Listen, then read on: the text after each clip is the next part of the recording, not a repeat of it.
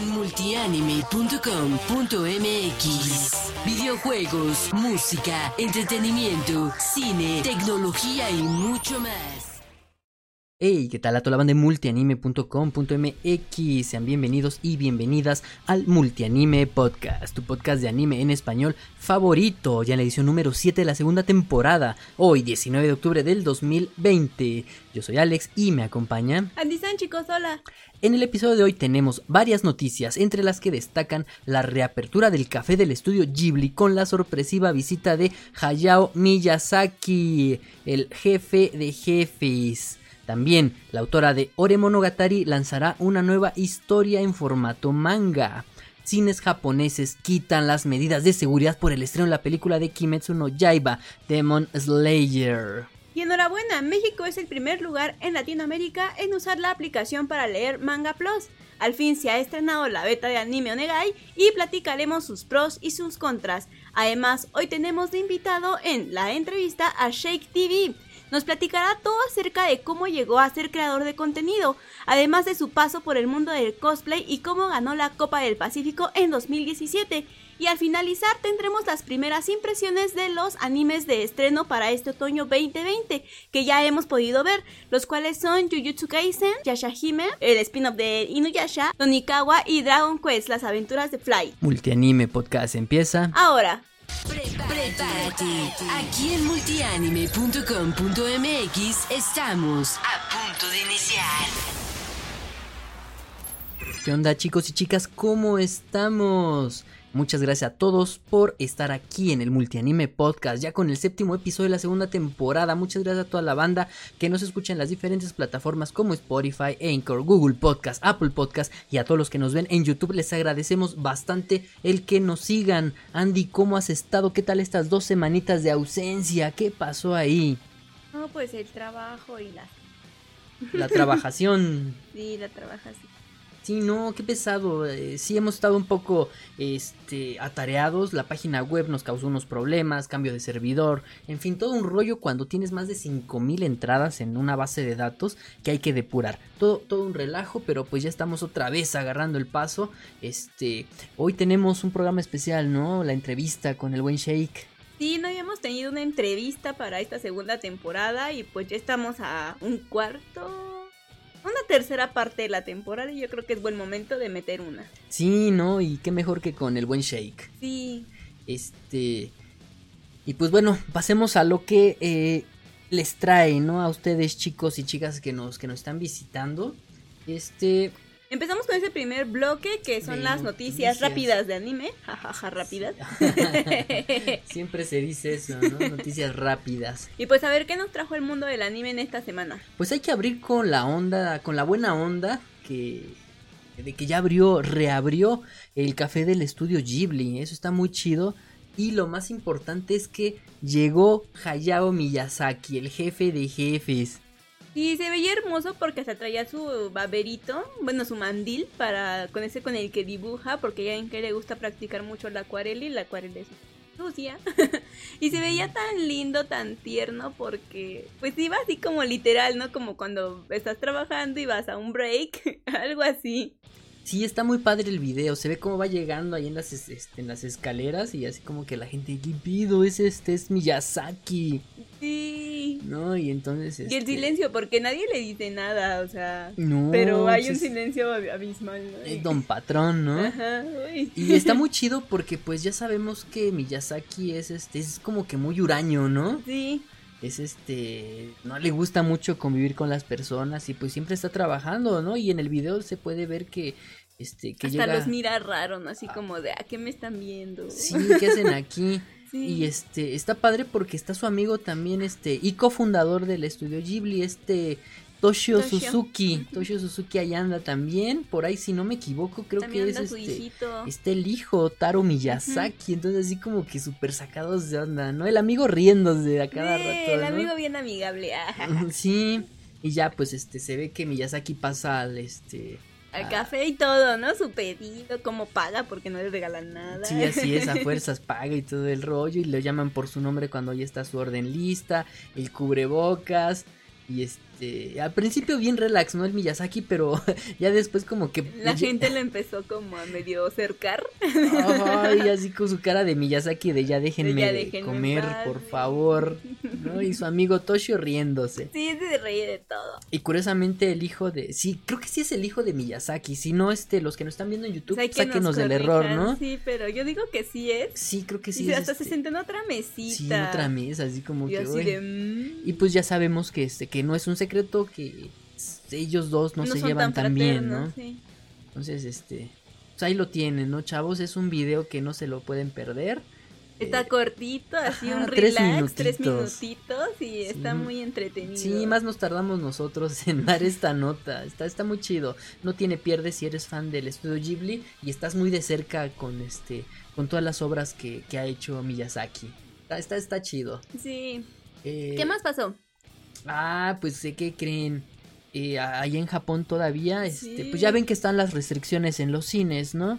Entonces, este... Que 60%, que 2... 50, sí, todo ese desmadrecito.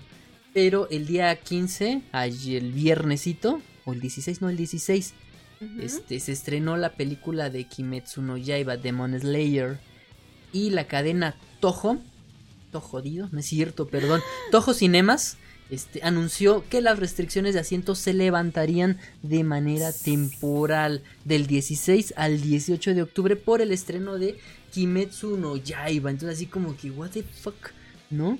Entonces e-, es súper curioso este dato porque los japoneses son súper estrictos en, algunas cosas y en otras como esta así como que, ay no, es Kimetsu no Yaiba, fuera restricciones. Yo solo espero que esto no traiga un rebrote, que es lo que yo creo que a todos nos preocupa, ¿no? Si realmente no genera ningún estrago y Japón siente que ya la lleva de gane, pues adelante, ¿no? La situación de cada país es diferente, no podemos comparar unas con otras. Y más porque ellos entraron antes, entonces técnicamente ya tendría que estar un poquito más ligero el asunto este del COVID. Pero pues híjole, yo creo que va a traer sus consecuencias. Ojalá no, pero... Ojalá y no. ¿eh? Aunque este acaba de salir apenas la nota de que ya ganó 2 millones de yens, 2 billones de yens en estos 3 días. O sea, un fenómeno la película. Yo creo que con estos 2, 3 días que está este ya la, película en cines, pues ya este ya es más que suficiente, ¿no? Este, pero cabe destacar que eh, la comida y si todavía no, no, no, se no van a dejar meter alimentos, solamente pues bebidas. Pero así como que, uy, y obviamente lo clásico, no hablar, pero es que es como que raro, ¿no? Porque que te pongan esta estas notificaciones de no hablar en el cine, no no hablar este, bueno, en la sala, no sacar tu celular, si uno cuando va al cine ya lo sabe, ya lo sabes, pero ya no es una restricción, ya es una conducta de educación, ¿no? Sí, no me, me fastidia la gente que está hablando en el cine. Estás tú tratando de ver la película y tienes al tipo de al lado, al de enfrente, al detrás, hable y hable y hable. Y hay de todo, y luego yo creo que nos echamos un top de tipo de gente que habla en el cine, ¿no? Porque está el sabiondo, está... el que nada más está interrumpiendo, está el que no sabe nada y está pregunta y pregunte, ¿no? ¿Y esto por qué? ¿Y esto qué? Hay un, todo un top de categorías de las personas que hablan. Sí, porque, ay, no, no, no, no, o los que se sientan en tu lugar, ¿no? Que no están viendo que está está numerado. Top molestias en el cine, sí, mejor lo voy a generalizar en molestias en el cine. Sí, no, está canijo, pero pues bueno. En este fin, ¿no? Pues enhorabuena para Kimetsu no Yaiba, bueno, para todos los que están detrás de este gran trabajo, porque es muy triste que esto haya pasado cuando grandes producciones iban a salir a la luz este año y que lamentablemente, pues sí, se va a ver mermado en sus ganancias, pues todo esto, ¿no? Y dices que triste, yo hubiera preferido esperar al año que entra, pero pues si les levantaron las restricciones, entonces técnicamente al único que se enfrentan pues es a la expectativa de las personas. Sí, así es, ¿no? Como, como hicieron con, con Evangelion. Evangelion ya la última película se va a estrenar el 24 de enero. Esperaron algo, no tanto quizá, pero pues algo es algo, dijo un calvo. Y es que deja de perder valor porque si te das cuenta Evangelion, que también lo anunciamos aquí en Multianime, pues sacó este cafeteras ediciones especial, hubo celulares, hubo figuritas de todo ya estaba listo. Toda la promoción para el, estreno de la película estaba listo. Entonces esto lamentablemente no lo puedes volver a hacer. No puedo volver a lanzar la El Eva cafetera, gigante. no puedo volver a lanzar la exhibición del Eva gigante, no puedo volver a hacer todo esto que yo ya tenía planeado tal vez uno o dos meses antes del estreno de mi película, ¿no? Entonces, sí, es doloroso dejar pasar el tiempo, deja que pierda relevancia.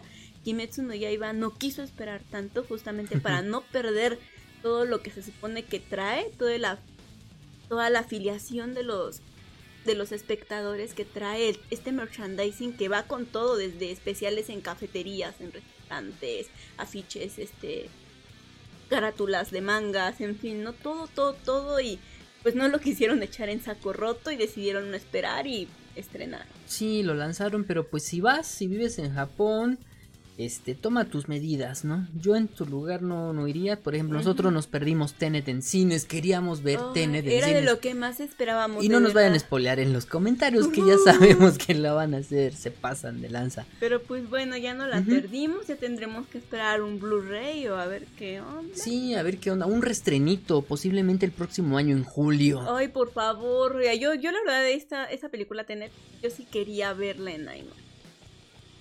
Yo sí Era de quería. ley, era obligado. De verdad, yo sí quería y pues lástima y yo prefiero mi salud. Entonces, a ver en Japón qué pasa. ¿no? Sí, a ver qué onda, chicos. ¿Qué más? A ver, ¿qué más? Este eh, se anunció que la autora de Ore Monogatari, My Love Story, lanzará una nueva historia corta en manga.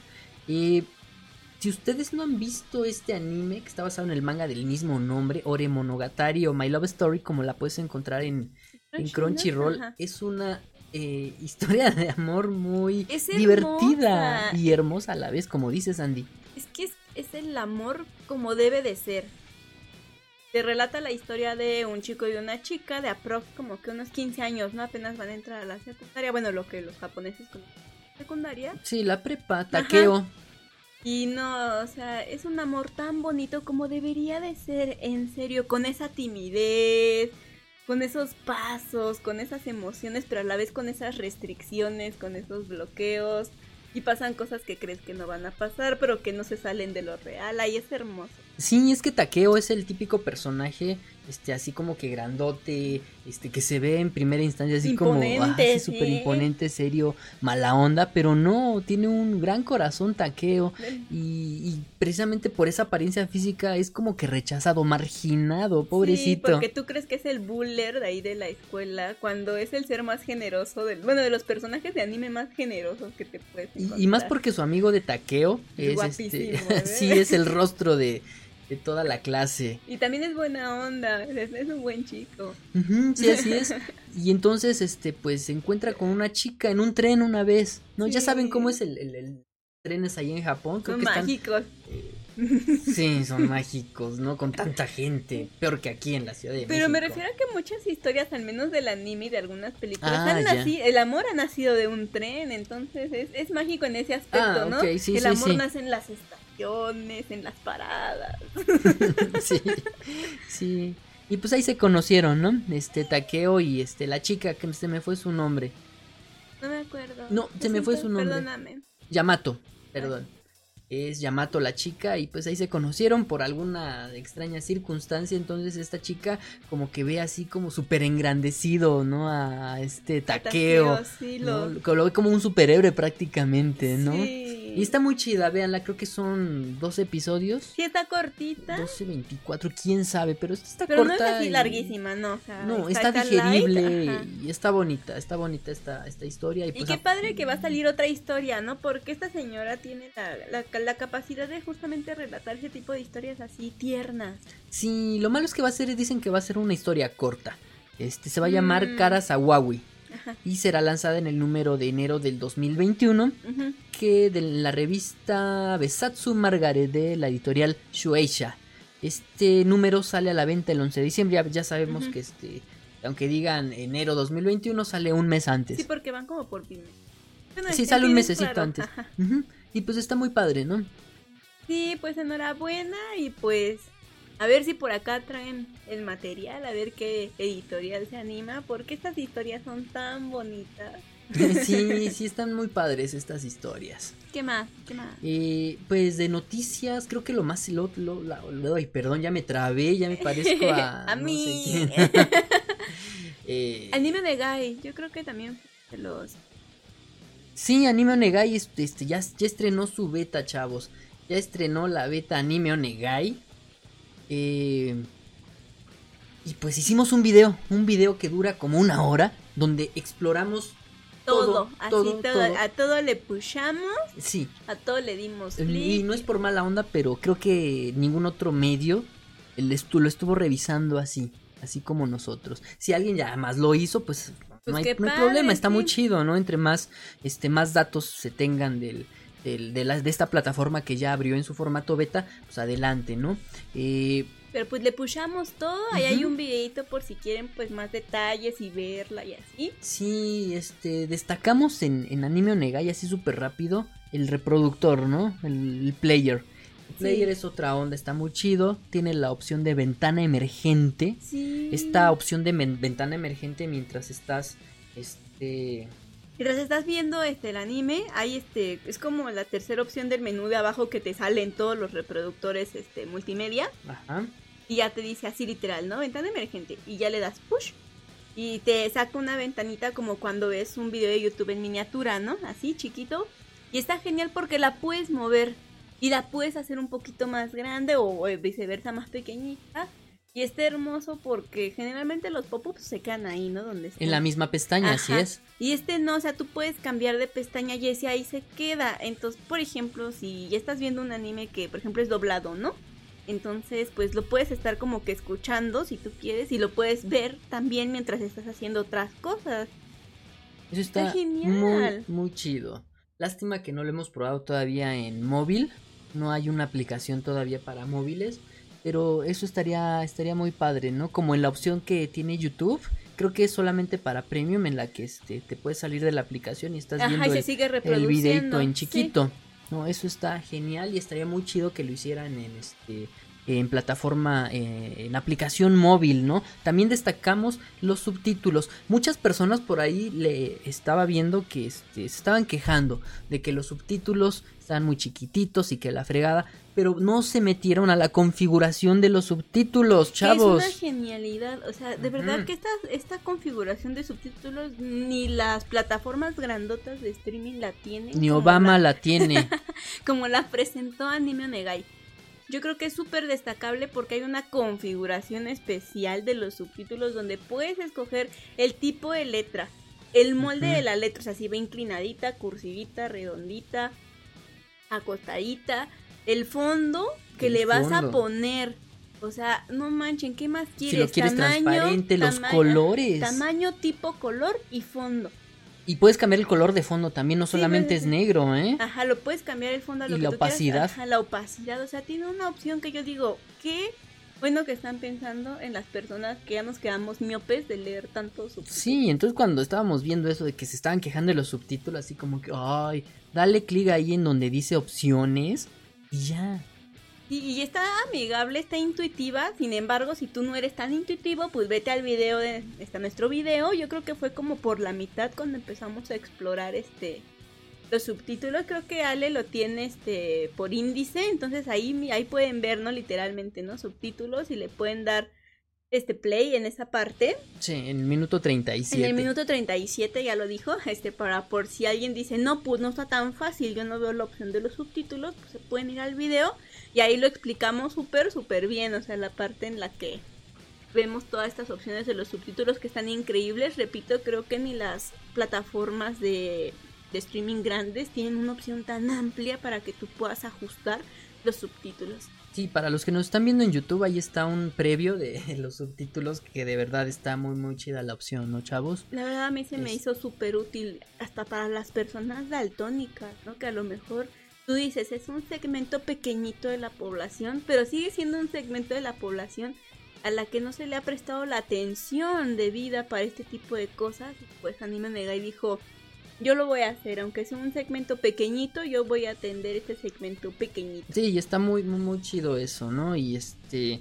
eh, ¿Qué más se destaca de ahí? Ah, que puedes tener perfiles. Crunchyroll Ah, no sí. tiene No, perfiles. Crunchyroll no tiene perfiles, pero creo que en las opciones de multipago sí ya va a tener sus perfiles, ¿no? No, todavía no. ¿Todavía no? Mm, mm, No, no hay perfiles en Crunchyroll. Bueno, pues a ver si para después Pero pues de momento Negai, al parecer, esperemos que en la versión oficial lo sostengan. Seis perfiles diferentes. Seis perfiles diferentes que les puedes hacer, pues, entre comillas, ¿no? Lo que tú quieras, les puedes cambiar el nombre, los puedes eliminar, los puedes volver a agregar. Tener tus propias listas de reproducción Ajá. para cada uno. Independizan, está obviamente, está súper padre. Porque no, ¿qué, qué no te ha pasado cuando estás ahí en Crunchyroll que le prestas tu cuenta a tu amigo, a tu amiga, a tu novio, a tu novia?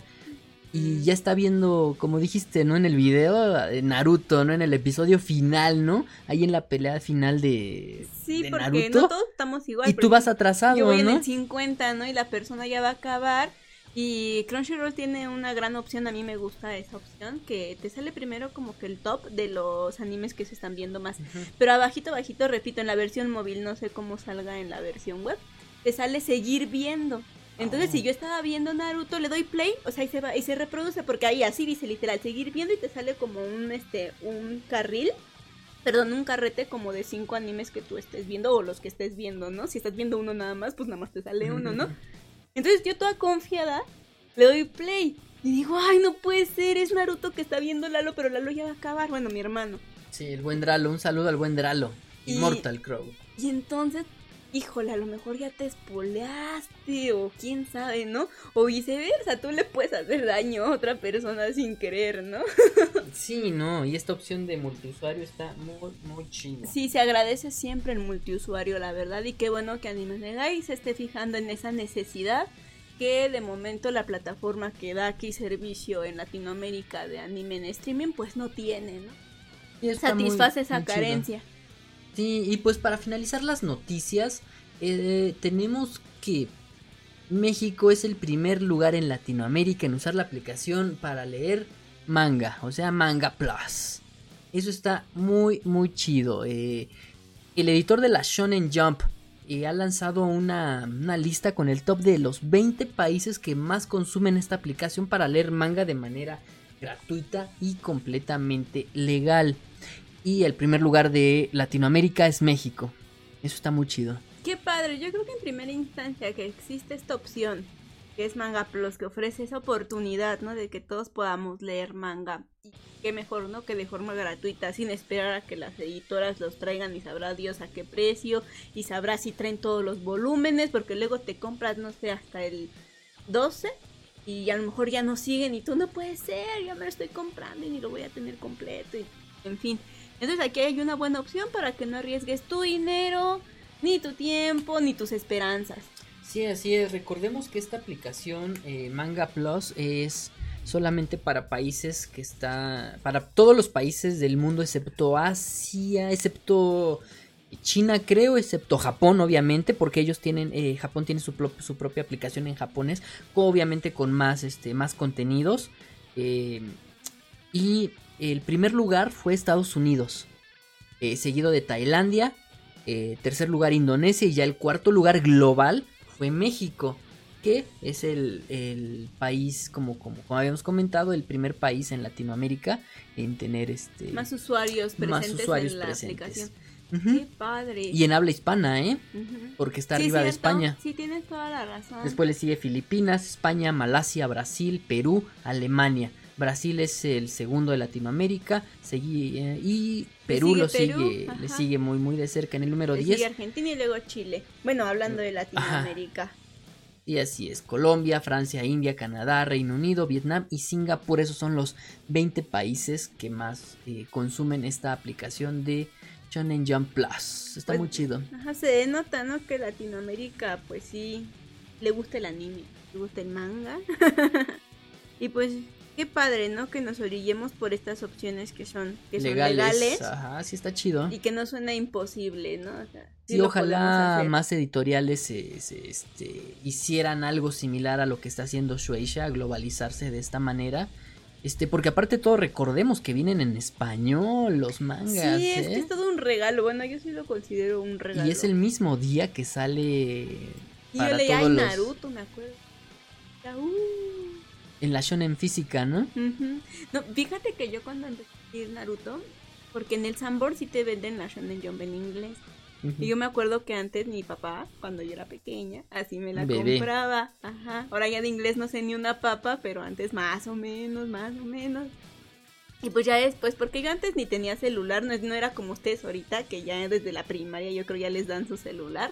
No, o sea, yo tuve mi celular como hasta la preparatoria, ya saben, no el celular de emergencia, nada de que ahí para el Facebook, no, o sea. No había Facebook. No, sí, ya había Ah, ya había Bueno, yo Facebook. entré a la prepa Oh. ya existe. No, mentira. Iba yo en segundo de prepa y fue cuando se inventó, vamos a decirlo así, ¿no? Se inventó el Facebook. Porque primero había una versión de Facebook que era en inglés. Ya luego salió la versión como que oficial, digámoslo así. Pero bueno, no toda una historia con el Facebook. El punto es que yo no era muy conocedora, no estaba muy metida en esta onda de que si había aplicaciones, que si no había. O sea, yo literalmente llamar y mensajear, ¿no? Y O con sea, eso. Así, que para eso era mi celular, ¿no? Se acabó. Entonces yo sí tenía la tendencia a ir al Sunburst a, a comprar este, la Shonen Jump. Y pues bueno, es toda una historia, ¿no? Yo creo que está súper padre que ya existan estas opciones que antes no existían. Sí, eso está muy, muy, muy bueno. sí. Sí, ¿por qué te burlas de No, mí? no, simplemente dije que sí estaba muy Siempre bueno. te ¿no? burlas de mi ser tan arcaico. Pues si yo estaba abajo de una piedra, yo era una niña de mi casa. No, pues está bien. Ya a los 15 años no sabía que era manga, creo. No, eran otros tiempos. Hace 15 años yo tenía. Ah, no. No, no, no, no. no. Hace, muchos, muchos años, años. Hace más años, hace muchos. Sí, hace 20 años yo tenía 15. Fácil. Pero Sí. pues bueno, esto fue todo en el bloque de noticias, chicos. Vamos a continuar con el segundo bloque, que es la entrevista al buen Shake de Shake TV. Así que por favor no te vayas. Programas en vivo, análisis, reseñas, tops, concursos, entrevistas y mucho más. Solo en multianime.com.mx. Y estamos de regreso en el Multianime Podcast número 7 de la segunda temporada, chavos. Y ahora sí, pasemos de lleno con nuestro invitado de hoy, que nos va a hablar acerca de su trayectoria, su camino ninja, ¿no, Andy? Sí. Y bueno, ¿quién es nuestro invitado, Andy? Bueno, tenemos como, buen- como invitado al buen Shake. Él es creador de contenidos en múltiples plataformas. Shake, ¿cómo estás? Hola, ¿qué tal Alex? Hola, ¿qué tal Andy? Muchas gracias por tenerme aquí. Estoy muy feliz de estar con ustedes en este podcast y la verdad hoy me siento increíble. Espero que podamos tener una plática amena y bastante divertida. Claro que sí, claro que sí, no, pues es este un honor para nosotros que, que estés aquí en el Multianime Podcast ya después de, de mucho tiempo, ¿no? De, de estarlo planeando, al fin ya, al fin se hizo. Sí, de hecho, bastante tiempo. Creo que llevábamos dos meses queriendo hacer esto, ¿no? Pero Sí. por dificultades técnicas tuyas y mías, hasta ahorita se nos dio. Sí, sí, pero pues bueno, este, eh, hay que empezar ya con esta entrevistilla y pues este, cuéntanos un poquito tu persona, a qué te dedicas en estos momentos, qué estás haciendo, de qué las rolas, como dice aquí la, la chaviza. ya tenía, ya tenía rato que no escuchaba esa palabra. Me hace sentir un poco viejo, ¿sabes? pero, pero la verdad es que me he dedicado de lleno por el momento a estar de, de creador de contenido porque esta situación de, de la cuarentena que estamos viviendo no, no me resultó muy favorable laboralmente hablando, ¿no? Uy. Entonces ahora 24/7 pues me he dedicado a estar haciendo contenido principalmente para YouTube. Desde que un día uno de mis videos despegó sin avisar y hasta ahorita no me creo la cantidad de vistas que tiene y decidí dedicarme este mm, de una forma particular a hacer una, un cierto tipo de videos, ¿no? Y creo que ya debe haber gente y otros canales que, que me reconozcan porque desde que ese video de anime pegó, he visto ya muchos canales que se han llevado el, el mismo formato y cada vez que trato de buscar un video mismo en el buscador, ahora veo como 20 iguales y me queda así de wow, qué demonios hice, qué le está pasando a la plataforma. Órale. Pero, pero pues de verdad es que me siento pues bastante emocionado porque algunos han tomado hasta la molestia de pasar a saludarme a- al Instagram o al Twitter y decirme, oye, es que quiero hacer un video de esto, pero vi que el video que me sale al principio es, es tuyo y quería pedirte permiso para ver si puedo eh, tomar ideas o hacer el, mío del mismo estilo y siempre les digo, no, no hay ningún problema, este, pásamelo y hasta paso a saludarlo en su video y lo comento y pues es, es bastante gracioso y divertido a la vez porque, mm, como diría Plankton, no creí que llegaría tan lejos, ¿no? Órale. No, pues está muy, muy, muy, muy chido, ¿eh? Y entonces, este, ¿cómo, cómo es que te, te interesaste en, este, en, toda esta onda, en dedicarle tiempo ahorita, como dices, a, a 24-7 a la, a la creación de contenidos? ¿Cómo surgió ese gusanito? Sin albur, ¿eh? Sin albur. eh, pues la verdad, esto de crear contenido lo vengo haciendo desde el, inicio de las plataformas cuando estaba en secundaria, por eso de segundo y tercero secundaria, creo que se creó YouTube y todo lo que encontrabas ahí era memes y canciones bastante groseras. No sé si recuerdan The Internet is for Porn, la caída de Edgar y. Memes, memes muy viejos, la parte rancia, la parte old de, de YouTube. Pues a mí también este, me dio mi época por subir ese tipo de videos, ¿no? Como comedia absurda, comedia rancia, bastante corta. Y cuando se puso esta moda del blogging por Wherever Tomorrow y todo este Mexiblogs, creo que se llamaba esa, esa sección que tenían un canal aparte. Y pues dije, bueno, pues me voy a sumar al tren del mame. Eso fue con mi primer canal.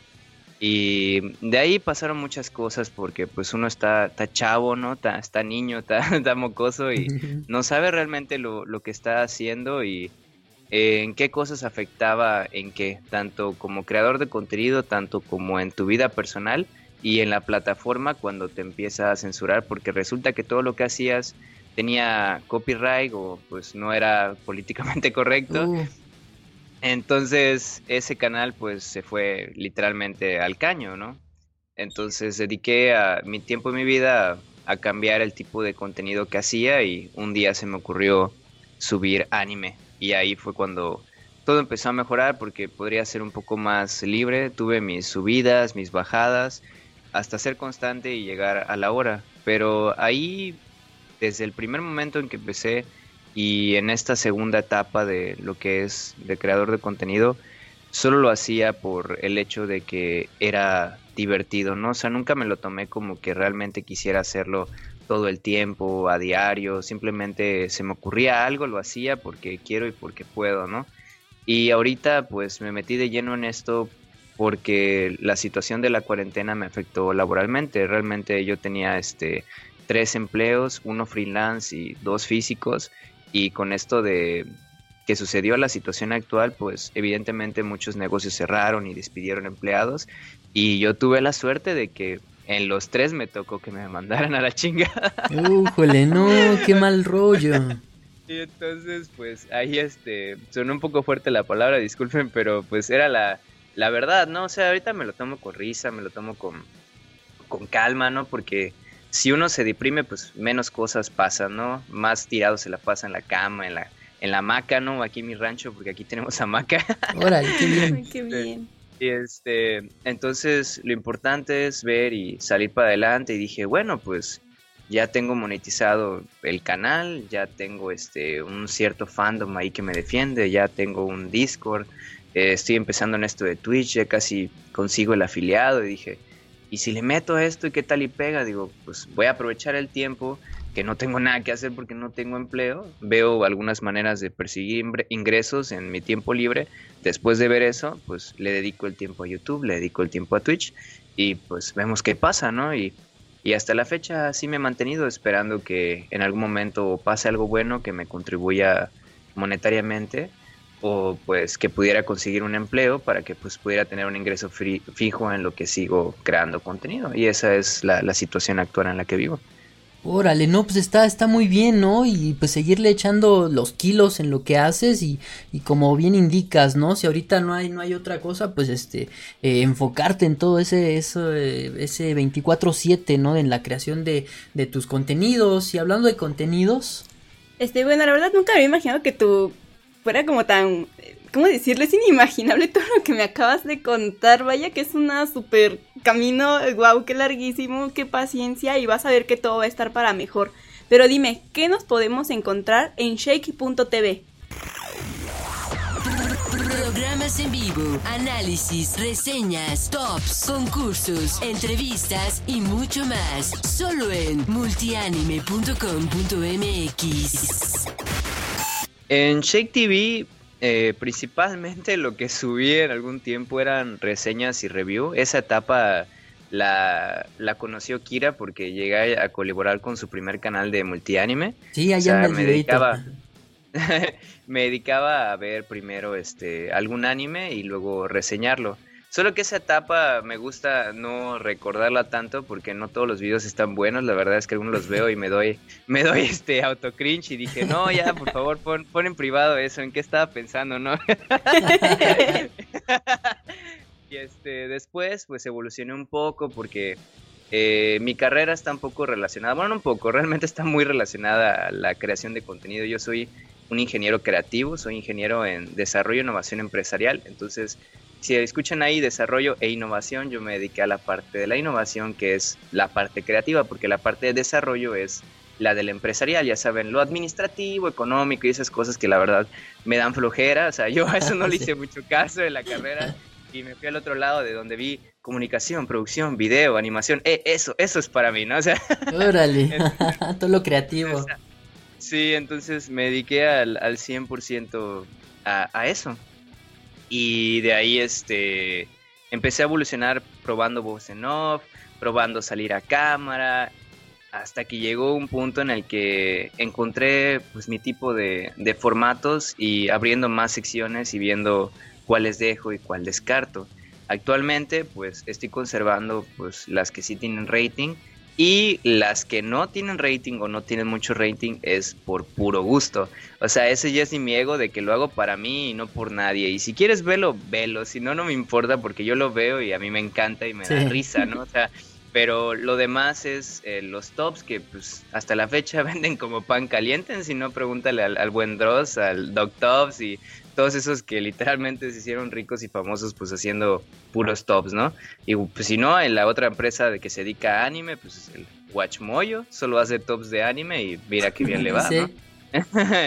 Entonces, eh, ese es un lado que vemos ahí y el resto mayormente es, es comedia, que este, me he dedicado a evolucionar porque mi comedia, como siempre ya lo dije, es un poco rancia, es un poco ácida, es un poco bizarra y ciertamente políticamente incorrecta. Entonces me tuve que adoptar a las reglas de YouTube y censurarme, porque la verdad me censuro mucho. A mí sí me gustaría decir palabrotas, y me gustaría poder ser un poco más sarcástico, irónico y ir directo como a la, a la yugular, como para picarle, que le deje una espinita, una piedrita en el zapato a esa persona que cubre ese estereotipo, pero no con el sentido de, de hacerle daño, que se sienta mal, sino como que se identifique y se pueda reír de sí mismo, decir, no mames, güey, sí soy así, no, jajaja, ja, ja, ¿no? pero ese, esa, es la, esa es la idea, pero eh, ahora con estos tiempos, en la actualidad, pues no se puede, todo el mundo es muy sensible. Y eso de la generación de cristal, yo no lo tomo como la choza de los pequeñines, como dicen por allá, no son los niños. La, la generación de cristal son todos o sea, tanto abuelos, boomers, este, padres como niños y adolescentes que ya entran en caer en todo lo sensible y frágil que estamos por la situación que estamos viviendo y el contacto que tenemos con redes sociales. Te lo podría explicar de esta forma. Realmente muchas cosas te molestaban siempre, realmente muchas cosas te daban ganas de llorar, te ponían sensible, pero antes no podías decirlo porque no existía un medio de cómo hacerlo. Ah, pero ahora tienes Twitter y vamos a funarlo porque ese men no me gustó lo que dijo. Sí, no, no, no. Twitter es una de las redes sociales más, este, más tóxicas que hay, sí, ¿no? Está cañón. Sí, entonces, básicamente, pues, de eso se, se trata ahora. Entonces, la gente ya se externa por todo lo que siente. Entonces, eso dio como resultado a lo que más hay en mi canal ahorita, que es lo que tu blank favorito dice de ti, ¿no? Entonces, hago cualquier cosa que sea de cultura popular, de anime, de manga, videojuegos, que yo pueda introducirlo para que alguien se identifique y, hacer comedia como eso. Lo demás también hay reseñas, hay reviews. De hecho, lo que hice ahorita este fue una nueva sección que hoy estrenó un nuevo video, nueva sección y mañana la vuelvo a hacer. Ah, qué bien. Porque sé que eh, se volvieron no los estoy escuchando, chicos. A ver, ya, ya los escucho. Este. Y estrené una nueva, una nueva sección que se llama Resúmenes honestos en un minuto o menos. Y realmente no me estoy burlando del anime, realmente me estoy burlando de todos los youtubers que se están agarrando de esa moda de resumir todo por, te lo resumo así nomás. Ah, porque todos están haciendo como pseudocomedia o pseudocríticas con el resumen que la verdad a mí no todos me resultan graciosos, hay unos que sí, otros que no, la verdad no voy a decir nombres porque si no pues me funan, ¿no? pero pero veo que todo el mundo está haciendo eso, entonces decidí meterme como que ahí, ¿no? Vamos a ver si puedo pellizcar algo de por allá, ¿no? Entonces, eh, todos los hacen de 10 minutos, de 8 minutos, de un minuto, entonces eh, mi sección es un minuto menos porque creo que puedo resumir perfectamente de qué va un anime o una serie en, no sé, de 10 a 30 segundos es más que suficiente y que va directo al punto, ¿no? O sea, realmente son 30 segundos de un chiste, ¿no? está muy bien y aparte como bien indicas, ¿no? Este hace ratito estábamos platicando en el este fuera de micrófonos este de eh, TikTok, ¿no? El contenido ahí en TikTok, pues la gente a lo mucho 30 segundos y pasa el video, pasa el video y pues no manchen, está canijo y YouTube va para allá, ¿no? Sí. de, de hecho sí, o sea, la gente tiene menos retención cada día porque están acostumbrados a tener las cosas fácil y, y rápido por medio de las aplicaciones, las redes sociales. O sea, antes era ir este en taxi para, bueno, salir a buscar un taxi. Ahora agarras tu cel y pides un Uber y el taxi llega a ti, ¿no? O sea, todo es lo quiero ya y ahora y que ello venga a mí. Ahora ya nadie se quiere esforzar por conseguir las cosas. Entonces ahora la gente quiere el chiste ya. Entras a TikTok y te ríes inmediatamente.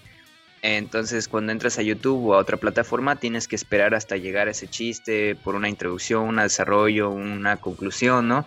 Como debe ser cualquier formato, tele, cine, un stand-up. Pero ahí no es como ir directo al grano y de cierta forma uno tiene que adaptarse o morir, porque la culpa no la tiene la gente, sino el medio y la situación actual.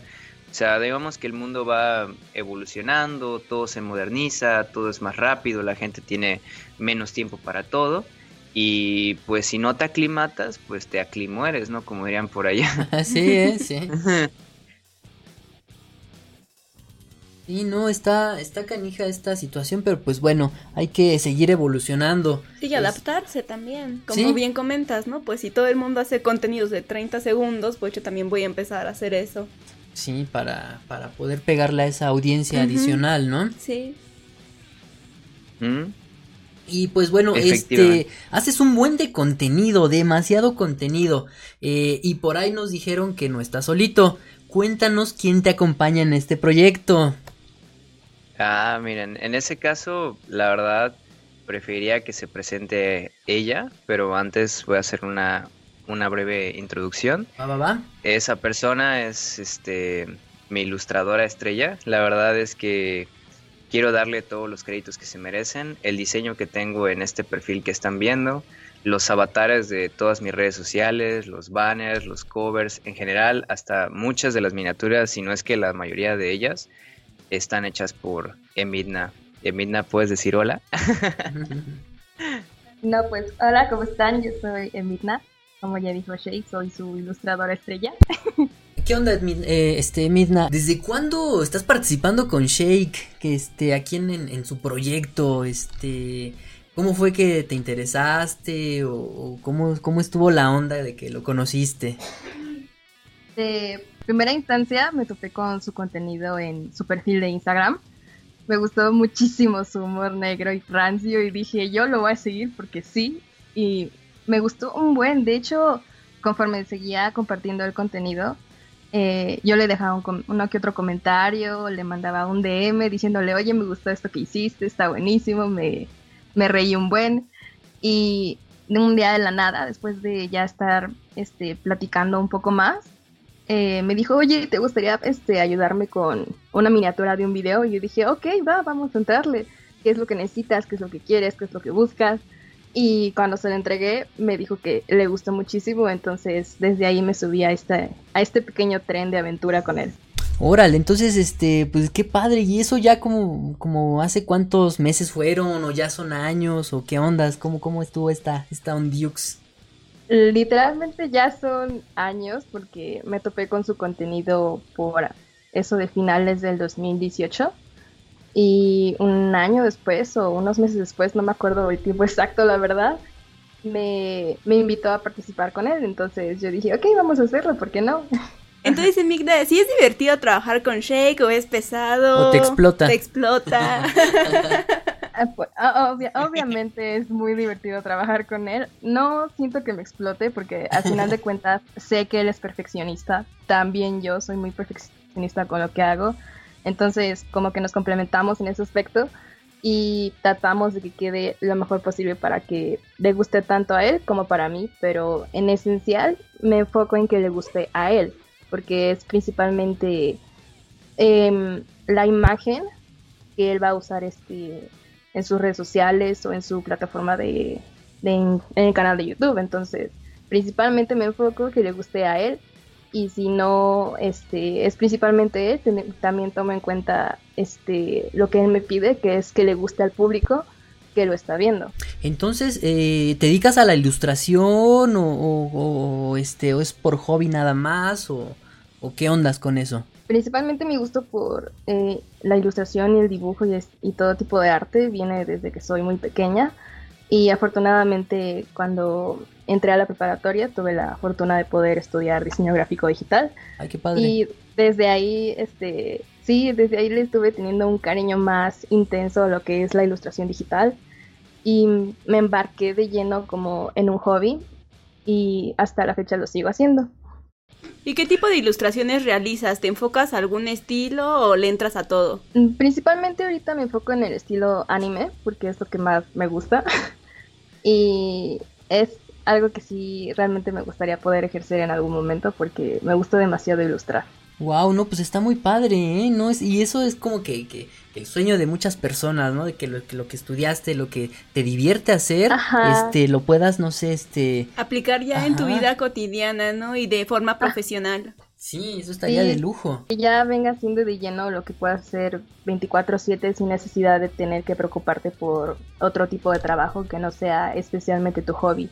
Ya si tu hobby se vuelve tu trabajo es aún este más bonito porque le agarras más cariño. Y al final de cuentas le pones más ganas, más pasión y con entusiasmo, pues todo te sale súper bien. Sí, es, ese es un, un aspecto muy bonito que sí quiero tener en un futuro. Vale, entonces está, pues... está muy chido, ¿no? Y pues enhorabuena, qué, qué, qué bueno que- padre, que, hacen sí. esta eh, mancuerna, eh, tú y el buen Shake. Sí, es, es, es muy cómodo trabajar con él porque él, aparte de ser creativo en sus este, zona de confort, que son este, las comunicaciones, las redes, los videos y así, él tiene, este, pues, ahora sí su herramienta, que esa sería yo, para poder ilustrar lo que él quisiera este, poder exponer a su público. Está muy chido eso que, que este, lo apoyes en, en ese aspecto, ¿no? Porque sí, este, yo creo que sí, este, como que es un, un poquito pesado, ¿no? Que todo, que solamente una persona se dedique a hacer, este, miniaturas, investigación, y pues le estás quitando un peso bastante considerable, creo yo, ¿no? Eso espero, porque la verdad sí quiero ser bastante útil para él. Este, sí me gustaría poder seguirle ayudando en este proyecto y si ya surgen más también poder ayudarle. Porque hasta la fecha a mí me sigue gustando. Me estoy igual que la primera vez cuando él me dijo que si me quería unir con él este, para ayudarle en una miniatura. Así me siento todo el tiempo. Wow, qué chido, ¿no? Pues felicidades y enhorabuena. ¿En dónde te puede localizar la banda? Tengo una página este, en Facebook y un perfil personal, ahí donde agrego a este, varios este, curiosillos que llegan a mi página, como se llama Emitna. ¿Emisna? Y también en Twitter, este, pueden buscarme exactamente igual como Emitna. Eh, estoy en las seguidos de Shake por si quieren ubicarme por ahí, entonces ya si me ven comentando tanto en la página de Facebook de Shake o en su Twitter, pues ahí me encuentran. Ah, ok, perfecto. Sí, ahorita ya estoy colocando en pantalla para los que nos están viendo en, en YouTube, tu, tu Twitter. Este.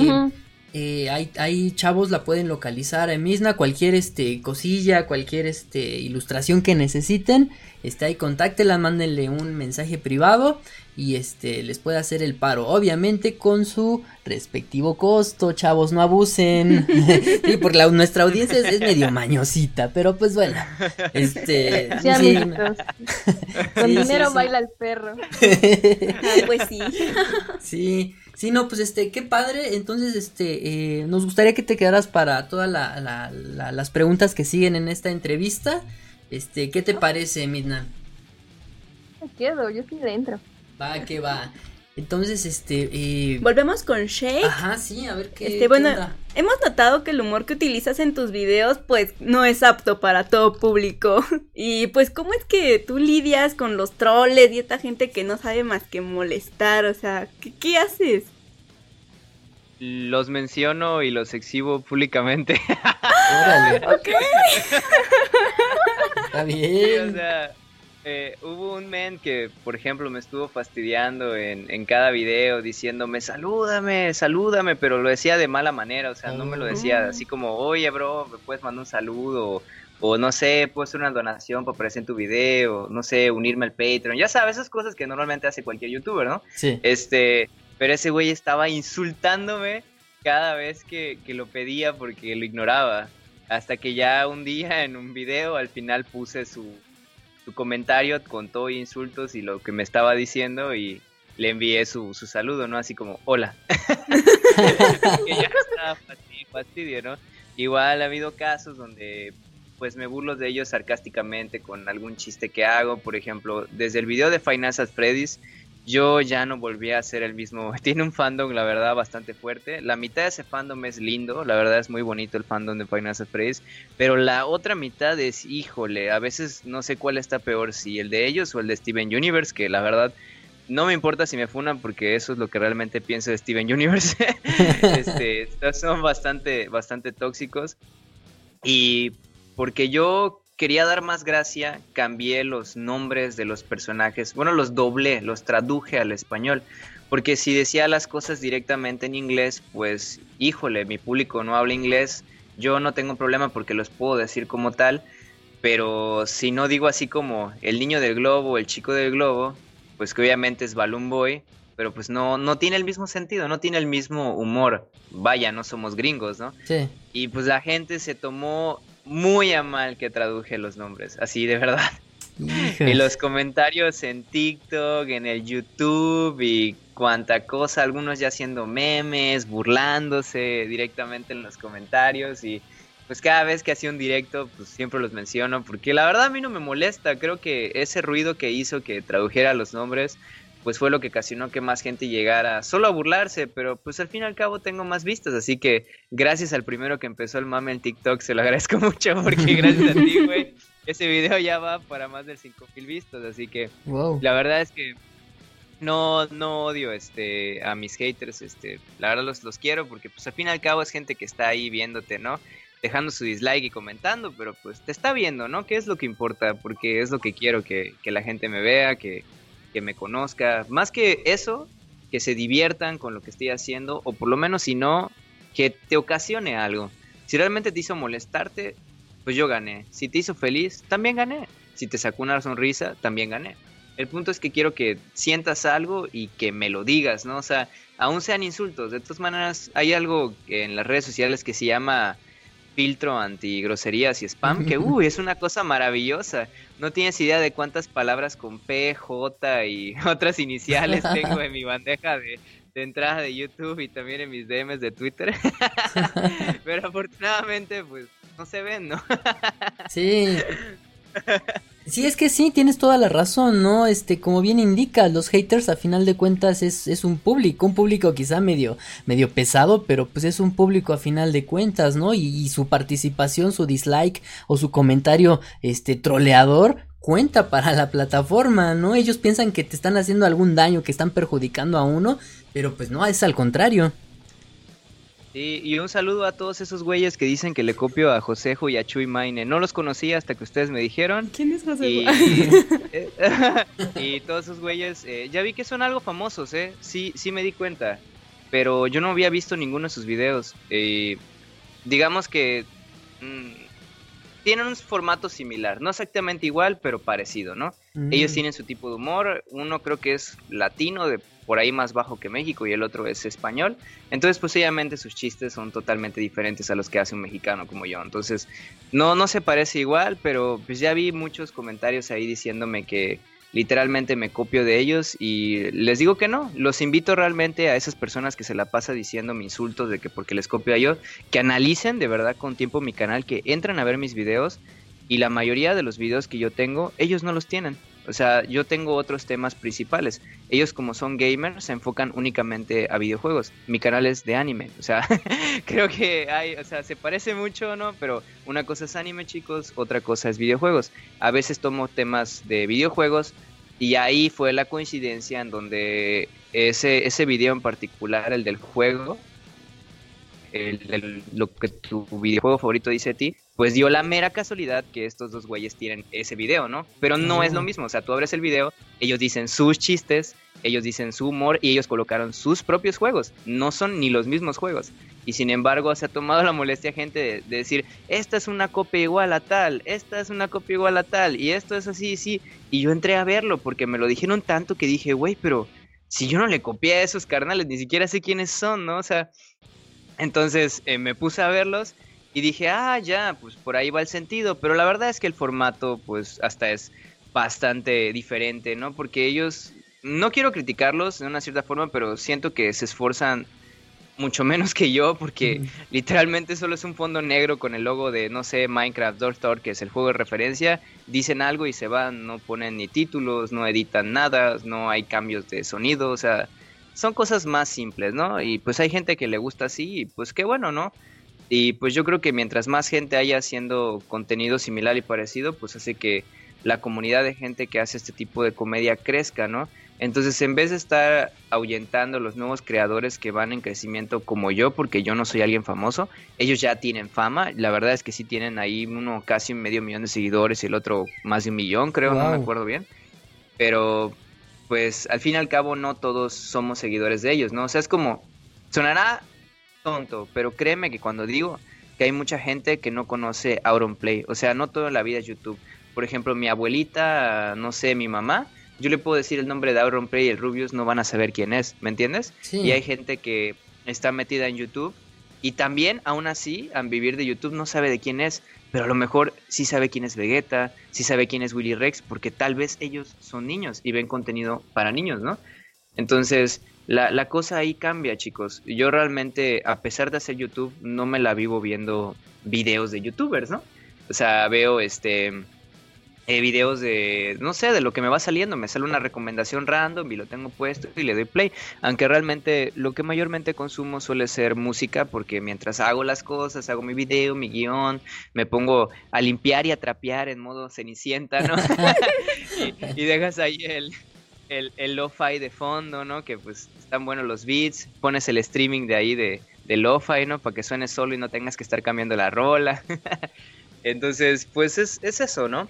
Y pues era algo que, que quería aclarar, ¿no? Que sé que en algún momento en algún streaming alguien se va a parar y me lo va a decir directamente en Twitch y pues voy a tener que decir lo mismo y voy a abrir la pantalla y les voy a demostrar que en públicamente, ¿no? Que en los videos de ese güey pues ni siquiera el título, ni las miniaturas, ni lo que hay adentro, pues, pues nada es igual, ¿no? Cada quien su humor, cada quien su estilo. Tenemos la voz diferente, el guion es diferente, o sea, eh, no está mal tomar ideas de otras personas, pero también hay que saber diferenciar cuando uno tomó ideas y cuando literalmente pues es, es una calca, ¿no? Entonces Sí. prácticamente esta gente ya como son fa- fanboys, o sea, piensan que su ídolo es el único que debería hacer eso o el mejor o el que lo creó. Y luego pues yo me puse a indagar por ahí y resulta que no son los únicos. Como les dije ahorita ya hay miles de creadores que hacen contenido similar o parecido porque alguien reventó. No puedo decir exactamente si fui yo, pero algunos me dijeron que, que se inspiraban en mí y eso es válido. Y habrá quienes se inspiraban en estas dos personas, habrá quienes se inspiraban en otras personas, ¿no? Porque realmente en esta actualidad que pues ya está modernizada, nadie inventa nada. Es como eso de las películas de Eugenio Derbez. Todos saben que son copiadas de alguna película en otro idioma y él las traduce, ¿no? O lo mismo hace Omar Chaparro. va y va a Alemania, ve una película buena, la traduce al español, la actúan otra vez pero actores mexicanos y ya es una película nueva, ¿no? Y pues yo no veo a nadie funando a Omar Chaparro o Eugenio Derbez, ¿no? Sin embargo, ahí estás tragando palomitas en el cine mientras lo ves y estás ja, ja, ja, ja y, no te importa, pero nada más es alguien que sí amas, idolatras y decir, oye, no, no, ¿cómo va a decir esto? Pero si mi youtuber favorito dijo eso, no, no, no, tú no puedes, tú no eres él, tú aquí, a ti quién te conoce, tú ni tienes eh, millones de seguidores, crack, ¿no? Así. Sí, a veces son, son muy tóxicas estas personas y como bien indicas, ¿no? Uno ni siquiera conoce a los demás creadores de contenido hasta que, que les dicen, oye, ¿te pareces a, a X, a fulanito? Yo a poco, sí, ni, ni, ni en su casa, bueno, yo no lo conocía, entonces pues no sé qué demonios, de qué me estás hablando, ¿no? Sí, y, además es muy importante esto que mencionas, ¿no? Todo lo que hay detrás de los videos y el cómo esta gente que ya es súper famosa, pues los hacen y ya no porque su voz y su cara es lo que vale, pero tú, por ejemplo, que vas empezando, ¿cuánto tiempo realmente le dedicas a investigar para crear tus contenidos? Y hablo de todo, o sea, desde pensar en el tema, recopilar datos, renderizar, diseñar miniaturas, lo que le toma a Emigda, también pensar qué onda, ¿cuánto realmente le inviertes a esto, a cada video? Híjole, la verdad es que depende del video que está haciendo, pero por ejemplo, un top, dependiendo de la extensión que tiene, me puede llamar desde una semana a un mes, porque yo he trabajado para otras personas, tanto corporaciones como otros canales, y tengo un canal ahí, saludos a, a Megumi. Si quieren ver uno de los videos donde yo he trabajado, que he trabajado prácticamente en todos los de ese canal, incluyendo a Emidna, que también trabajó en las ilustraciones, yo me encargué de toda la labor de producción, mientras eh, Megumi pues sacaba todo su carisma en pantalla, ¿no? Entonces esos videos editados ahí se puede notar de la dificultad que tienen hacer videos de media hora o 40 minutos haciendo un top con un perro guionazo que a cada rato estés diciendo insultos censurados para que no te entienda y no te detecte el algoritmo y ese video siga vivo. Quien no conozca ese canal, la verdad, quiero que vean el top 10 de, de Pokémon que hicimos ahí donde dicen top 10 Pokémon para hacer el delicioso. Desde el título ya se imaginarán el grado de el grado de puerqueza que tiene eso, pero la verdad es nuestra obra maestra de los tres, es el video del canal que más tiene vistas y pues con eso quiero que se den cuenta de eso es un video de un mes. Ese video tarda un mes en hacerse. Ese video requiere mucho tiempo de pensar, de escribir un guion impecable, de, este, de buscar las pistas de audio, de buscar los videos, de buscar las imágenes, de decirle a Emidna y este dibuja esto, esto y así, necesito esto, esto y aquello. A, a, Megumi, este, vamos a ponerle este énfasis aquí al guion, vamos a hacer esto, así. Dirigir eso es, es una chinga, la verdad es, es mucho. Entonces, sí, mira, este, ahorita eh, lo estamos colocando en pantalla para los chicos que nos están viendo en YouTube, este, este video, el top 6 mejores Pokémon para hacer el delicioso de Tadokoro Megumi. Es ese, ¿no? 17 minutos, 15 eh, segundos. Sí. Ok, eh, sí, le estamos... la... Ajá. Les le recomiendo discreción, ver ese video cuando estén solos y por favor con audífonos porque no creo que a sus padres les guste mucho que estén viendo ese tipo de contenido. Me escucharon, chavos. Entonces, eh, ahí, ahí veo, este, pueden ver en claro lo que lleva mucho tiempo, ¿no? Y ya algo de mediano tiempo, de una semana, son los tops que yo hago para mi canal. Y algo un poquito más express, tal vez de uno a cinco días, son las, los segmentos cómicos que hago. Por ejemplo, esto de te resumo, los resúmenes honestos, ya saqué mi media, que porque son videos muy cortitos, de 30 segundos, un video de 30 segundos me lleva casi un día. Y todos dirán, ay, no manches, estás exagerando, pero a ver, güey, te digo, búscate, búscate el, el, el, video que necesites, ¿no? Para hacer un, un tipo AMB sin que te, te lo tire YouTube por copyright. Búscate las pistas adecuadas y aparte ingéniatelas pues, para resumirlo en un chiste de 30 segundos, ¿no? Tienes que pensar, no es nada más así como que te levantaste y ya, ay, sí, dije esto y, pues ya no, o sea, sí, o sea, sí hay un proceso creativo de, detrás de todo eso y si me preguntas en dónde más me tardo, creo que sería número uno en hacer el guion y dos, más que la edición, porque entra dentro del papel de edición, elegir las pistas de audio. Yo soy un mm, no puedo decir la palabra, pero pues ahí tal vez la censures, no soy un mamón, ¿no? soy este, muy, muy pesado a la hora de, tratarse del audio. Quiero que todo se escuche impecable, entonces importa mucho lo que voy a decir, cómo lo estoy diciendo y qué, qué música hay debajo de eso que estoy diciendo. Y pues ahí algo donde, le invertí mucha música, eh, pueden notar el último top que subí a, a, mi canal, es el que tiene la miniatura de Kakeguri. Es el top 10 animes donde los protagonistas tienen doble personalidad. Este, cada vez que, que cambia el audio es porque algo diferente ocurre. Una nueva parte del top, un nuevo chiste, una aparición, todo está hecho para que en el momento exacto que suene esa pista aparezca algo distinto. Entonces, eh, eso es todo. O sea, creo que ahí queda claro. El número uno, lo que más gasto tiempo es escribir. Y en el número dos, elegir el audio y editar el video. Wow, es que sí, es, este, es bastante tiempo, ¿no?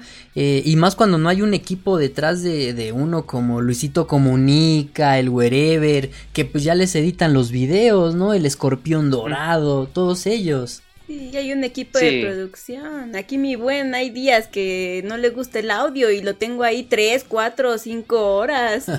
sí. sí. Y es que igual soy, soy, soy medio pesadito con estas cuestiones del audio y, ay no, eso es un problema a veces porque nos desvelamos bastante hasta que quede ahí decente. Sí, te creo. Es que es parte de ser, eh, hacer las cosas por gusto, ¿no? Porque uno cuando lo hace por gusto es como perfecto quiere, ser perfeccionista con lo que hace para que su obra maestra o eso que hace con cariño salga y, se vea bien, ¿no?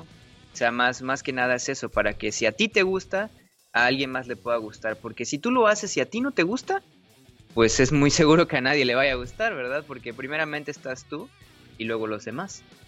Sí, así es toda la razón, ¿eh? Toda la razón, pero pues bueno, hay que seguirle echándole ganas a, a crear todos estos contenidos este. Y te deseo de todo corazón mucho éxito con esta nueva etapa, entre comillas, que tienes. Digo, no tan nueva, pero para mí sí es como de este año apenas.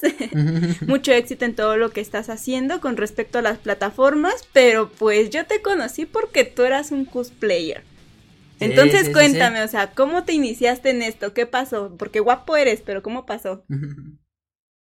Órale, pues en el caso del cosplay es un tema bastante particular porque ahí también no me puedo llevar todo el mérito. Literalmente un día fui a Playa del Carmen a una convención porque una amiga las organiza. Esta amiga se llama Alejandra. Si llega a escuchar esto, hola Ale.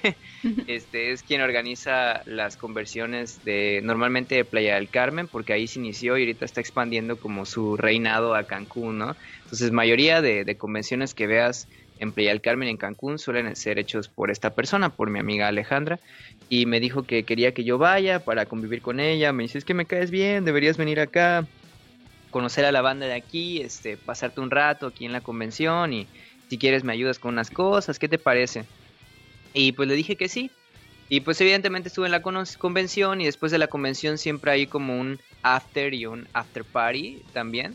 O sea, ese after y after party se usa para que la gente que trabajó en la convención, o sea, todos los empleados de Alejandra, los eh, que rentaron sucursales y los invitados también que este, llegan ahí como eh, los cantantes de los openings, de los endings, los actores de doblaje, ya sabes, toda esa banda que llega en la convención, ¿no? Se reúna y van platicando, convives con todo, este, te echas unos tacos, tomas unas chelas y jiji, jaja y pues ahí conocí una persona que esa persona mágicamente se convirtió en uno de mis mejores amigos.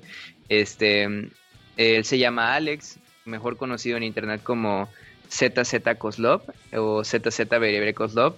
Él es un cosplayer, pero mm, él ya es este, un cosplayer a medida profesional porque pues no es nada amateur en lo que hace, cada trabajo que hace es de calidad, ¿no?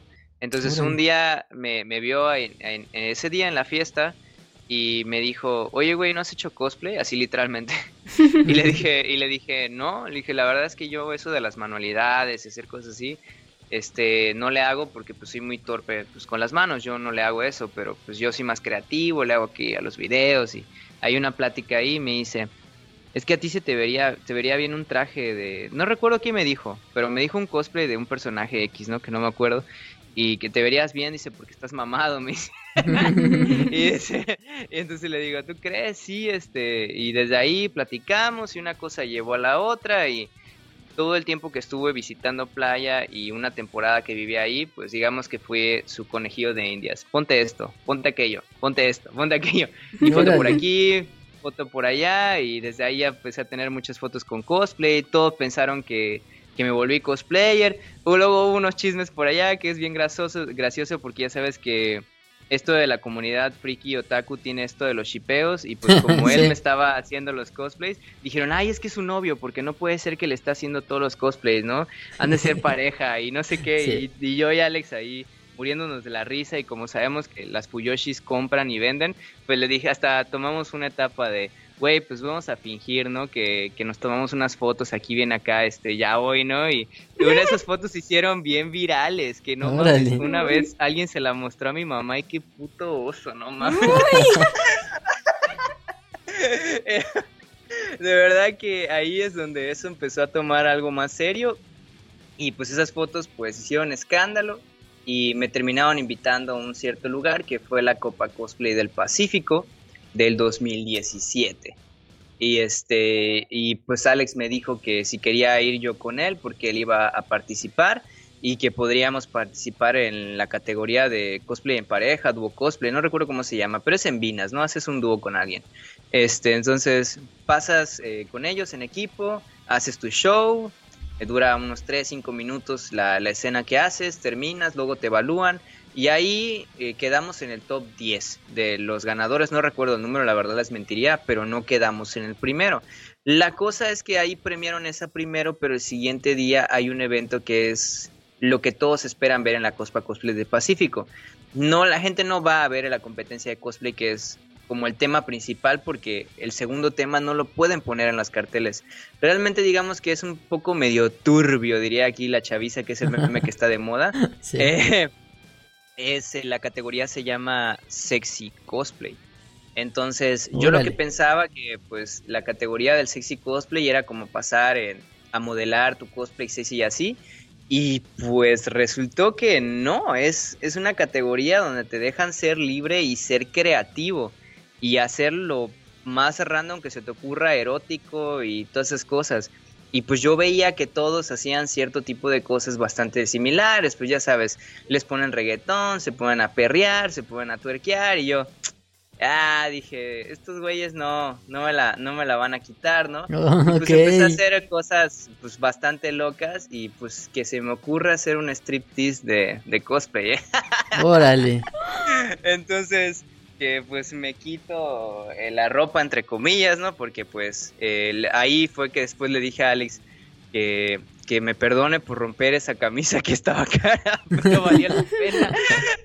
Porque no podía quitármela simplemente, ¿no? O sea, desabotonada, sino que ¡zra! me la arranqué y empecé a bailar y todo y pasé con el primer este cosplay que era de, de Alucard, por eso tenía arriba un saco azul, que es, no de Alucard, perdón, de, de Belmont, de Castlevania, es el saquito azul, el este la, la, camisa blanca y todo, ¿no? Y ahí me empecé a encuerar y todos, uh, no sé qué, y así. Y pues resulta que había varias chicas y algunas estaban sentadas en sillas y que yo me les voy encima, que les va todo, se mueren de la pena. Entonces, algunos se cohibieron, algunas se cohibieron, otros como dijeron, este men está loco y esa cosa se prendió y ahí se puso bien un, un desmán, un relajo enorme.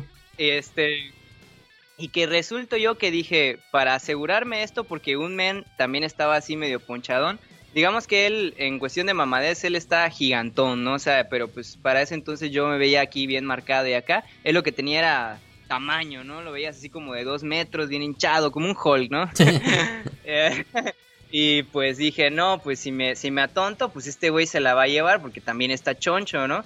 Y este, y me bajo con los jueces y ahí estaba la, la Sinaí Ojeda con su esposo que es el Tony Stark mexicano y otros dos cosplayers de renombre y pues que les bailo a todos los jueces. me los saco de me los saco del jurado, me los subo al escenario, se empezó el, el desmán ahí más fuerte y hace una pequeña pausa. De la pequeña pausa se lleva este a la segunda etapa donde ya cambias de cosplay porque se supone que es de dos cosplays. Entonces en la segunda yo era Thorin del Hobbit, de la señor, del Señor de los Anillos, la película. Sí. Entonces, entonces yo estaba con el, el cosplay de Thorin y pues ese men lleva como un abrigo, un saco bastante grande. Entonces pues nadie sabía que pues no tenía, entre comillas, nada debajo, pero pues lo que tenía era una tanga color negro, que es donde están todas las fotos que con las que me acosaban en DM de Facebook. Órale. Entonces, pues digamos que ese, ese evento y esa hazaña con es- esa tanga negra, pues fue lo que me hizo ganar, porque pues todo se convirtió en una locura y hasta la fecha creo que todos recuerdan ese evento como uno de los mejores porque estuvo bastante prendido.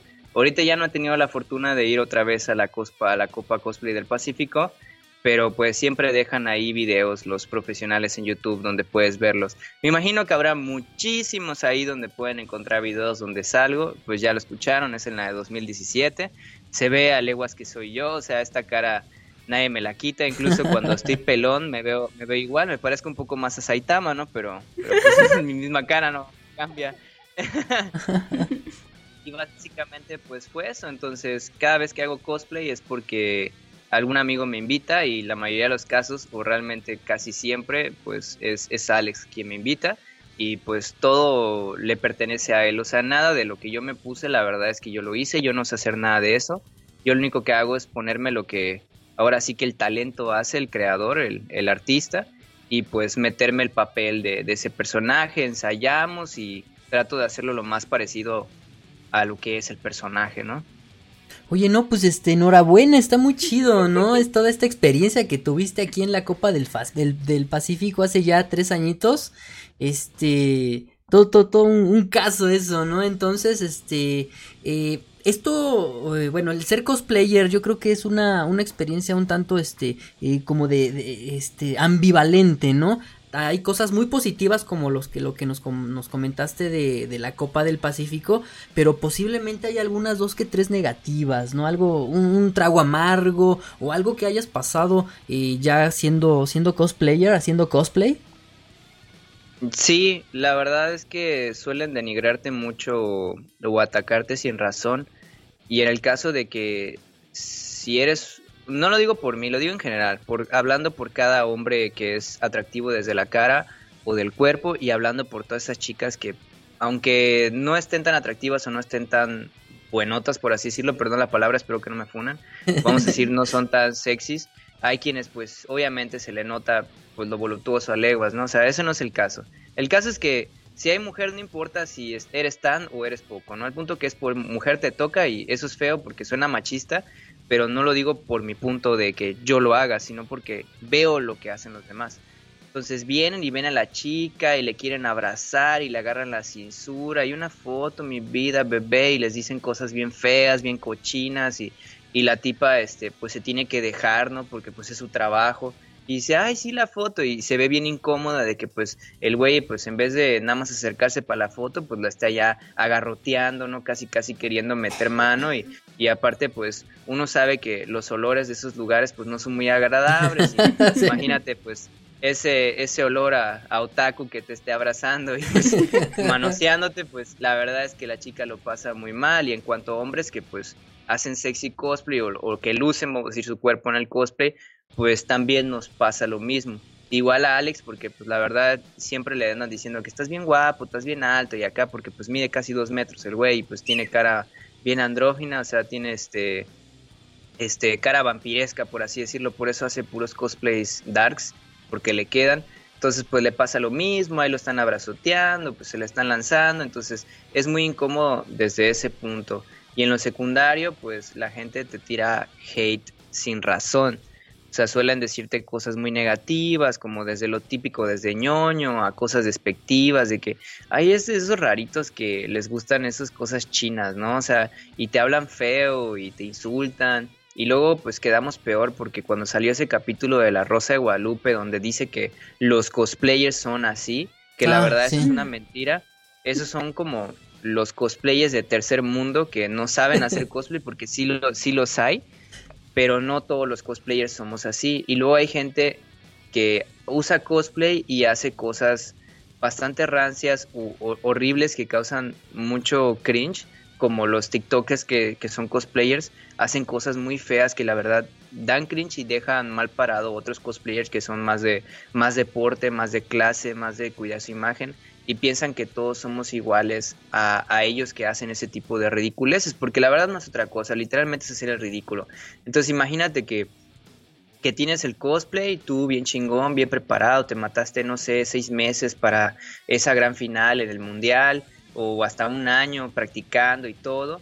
Y pues todo ese respeto que deberías tener no lo tienes porque alguien con un traje de, de cuarta que se hizo en su casa duras penas con una tela mal cortada y una peluca que se compró en el tianguis, solo lo usa para estar perreando y acosando gente en una convención. Y uno y todos piensan que tú eres igual a esa persona, que nada más te pones eso para hacer ridiculeces, estar acosando gente, tratando mal a gente y pues también te tachan de que tú eres como esa gente y con otros tipos de adjetivos pues no buenos, ¿no?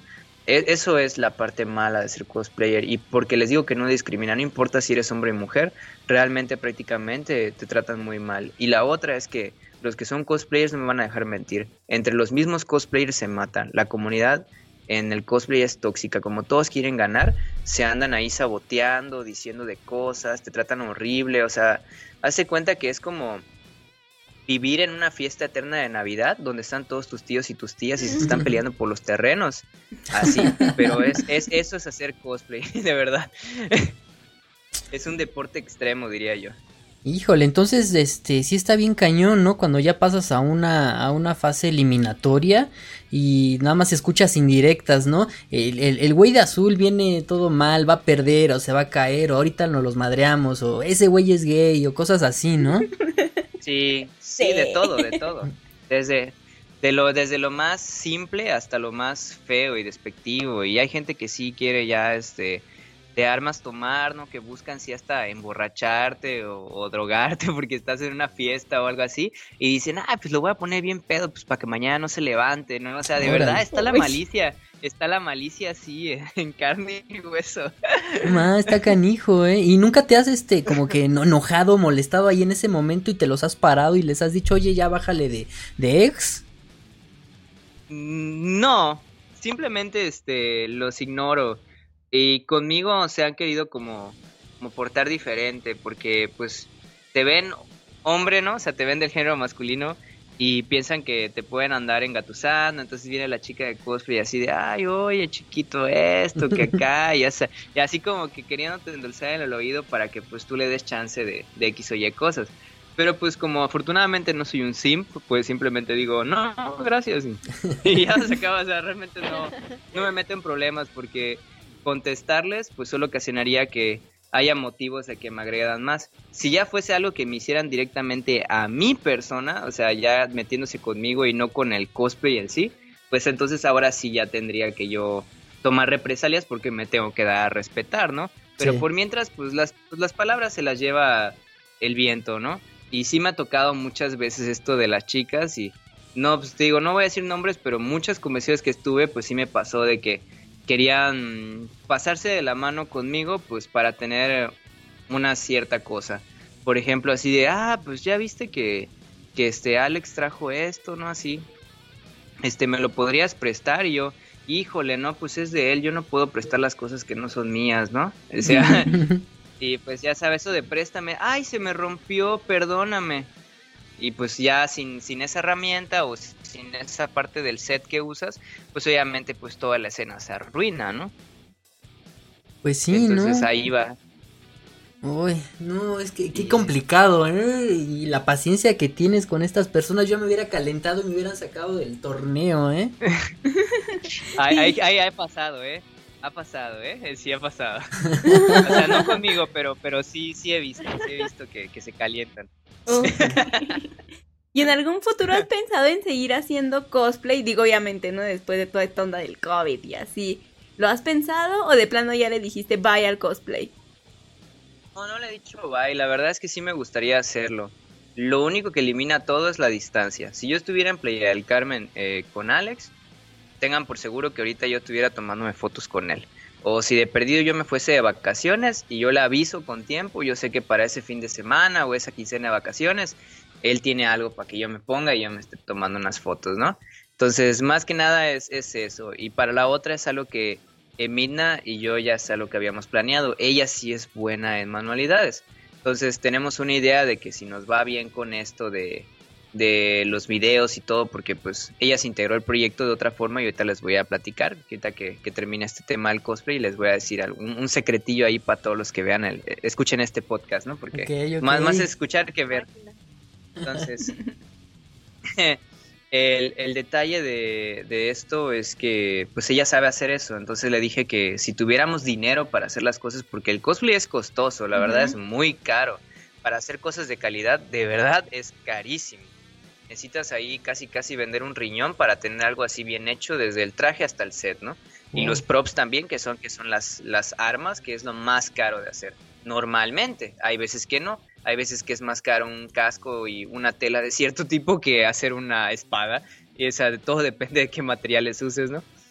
Entonces, eh, va por ese lado de que si nos va bien en esto de, de la monetización, del, del contenido y todo eso, pues ya podríamos hacer cosplay y ahí estaríamos abriendo un, un Instagram de donde vamos a estar subiendo cosplay y pues también en nuestras cuentas individuales, pues ahí estar tomando fotitos y todo eso. Obviamente ya con una cámara buena, con los trajes bien hechos. O sea, sí es algo que tenemos pensado en futuro porque tanto a mí como a ella pues nos gusta mucho esto de, de rollo friki, el rollo geek, el rollo otaku, porque ya lo, ya lo digo eh, segmentado mucho porque ahorita hasta eso les ofende. Le dices friki a alguien, no soy friki, soy otaku. Y dices, Sí. ay, bueno, perdóname, perdóname, bueno. no soy whip. No, no soy otaku, soy whip. Bueno, hola whip, este, no soy whip, soy wibo. Y ese, ay, Dios mío, digo, bueno, digo, no, no sé por qué se pelean, da igual, todos huelen feo, todos los van a patear, ¿no? Ya, cálmese. De verdad es que, pues yo por eso no digo, yo díganme lo que quieran y pues yo soy lo que ustedes quieran, ¿no? Porque al fin y al cabo todos estamos de lo mismo, es la onda friki y no cambia, ¿no? O sea, Sí. y pues por ahí, ahí va el, el asunto, ¿no? Y lo segundo es que, dado a lo que les comentaba de los proyectos que tenemos, es que tanto Emidna, eh, Taokoro Megumi y yo nos actualizamos y estamos en- entrando a esta onda de los VTubers. Si te diste cuenta en el video de Halloween donde colaboraste conmigo, al final salgo como una mona china en 3D. Sí, sí, sí, es sí. eh, es mi, mi versión alternativa de otro universo. Eh, parece que tiene voz de hombre, pero te juro que es mujer, no es trapo. La gente confunde las cosas. Ok, ok, ok. Es, es chica, no fue programada con nepe. Si algún día se mueve y le ven la falda, van a ver que no lo tiene. No es trapo, chicos. No, se- emocionen. Ya oyeron, chavos, no se emocionen. Ok, ok, Este, ok. em- Entonces, banda, vamos a hacer un cortecito aquí para este bloque y en un momento más nos vemos. No te vayas. Programas en vivo, análisis, reseñas, tops, concursos, entrevistas y mucho más. Solo en multianime.com.mx. Y estamos de vuelta en el Multianime Podcast número 7 de la segunda temporada, chavos. Y estamos de vuelta con el buen Shake y Emitna también. Este, Shake, eh, ¿cómo te has sentido ahorita ya en la entrevista? Eh? Ya, ya pasó como unos 45 minutitos. ¿Cómo te sientes en esta entrevista? La verdad me siento bastante cómodo. Es una plática bien divertida. Interactuamos bastante bien y todos congeniamos. Y eso me gusta mucho. Órale, eso está muy chido, ¿no? Pues muchas gracias. Y pues ya, ya que andamos más en confiancita, este, nos hablaste lo que, lo que hiciste, lo que estás haciendo de manera profesional, pero pues háblanos un poquito de ti, ¿no? Supongo que tus seguidores y este, y los que te están conociendo, pues quieren eh, saber un poquito más, ¿no? En este caso, eh, ¿cuáles son tus aficiones personales? ¿Vas al cine? ¿Te gusta el anime? ¿Qué tanto te gusta el anime? ¿Eres gamer? ¿O, qué ondas? ¿Cuál es, qué- ¿En qué te diviertes? Pues soy muy fan de la animación en general. Disfruto viendo cualquier tipo de animación. Eh, dentro de ellas está el anime, que es normalmente lo que más veo. Pero también eso incluye mucho el cartoon o las caricaturas, como quieran decirle, y la animación para adultos. Este sigue englobando, por ejemplo, animación para adultos, Boya Horseman, Ricky Morty, South Park, ya saben. Caricaturas, pues todo lo que tienen en Cartoon Network, Nickelodeon, Disney, todo ya saben. Sí. Y pues en el anime, pues todo lo que viene y es producido en Japón, ¿no? Eso es lo que mayormente veo, pues para entretenerme.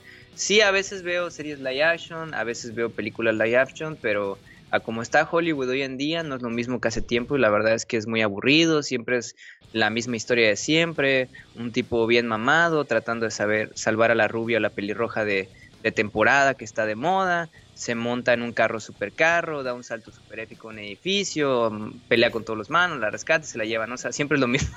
sí, sí, con, ya sea con La Roca, con Kenny Reeves o con alguien más, ¿no?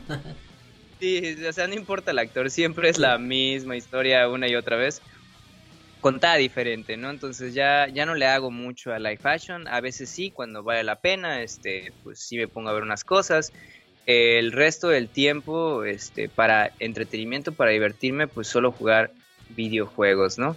Pero ya si hablamos también, este, en serio, pues cuando no tengo tiempo de ver videojuegos o estar viendo anime o leyendo manga, la verdad es que sí me divierte mucho estar haciendo directos y videos. O sea, pareciera que estoy trabajando y que me estoy matando haciéndolo, pero realmente, pues luego a veces yo mismo me río de mis estupideces. Yo estaba editando este el video de Halloween que estábamos haciendo como colaboración. Y pues Emidna me estaba viendo acá en pantalla compartida de Skype porque estábamos probando el arte. Y cada vez que escuchábamos este tu voz diciendo eres más malo que la carne de puerco nos estábamos cague y cague de risa igual.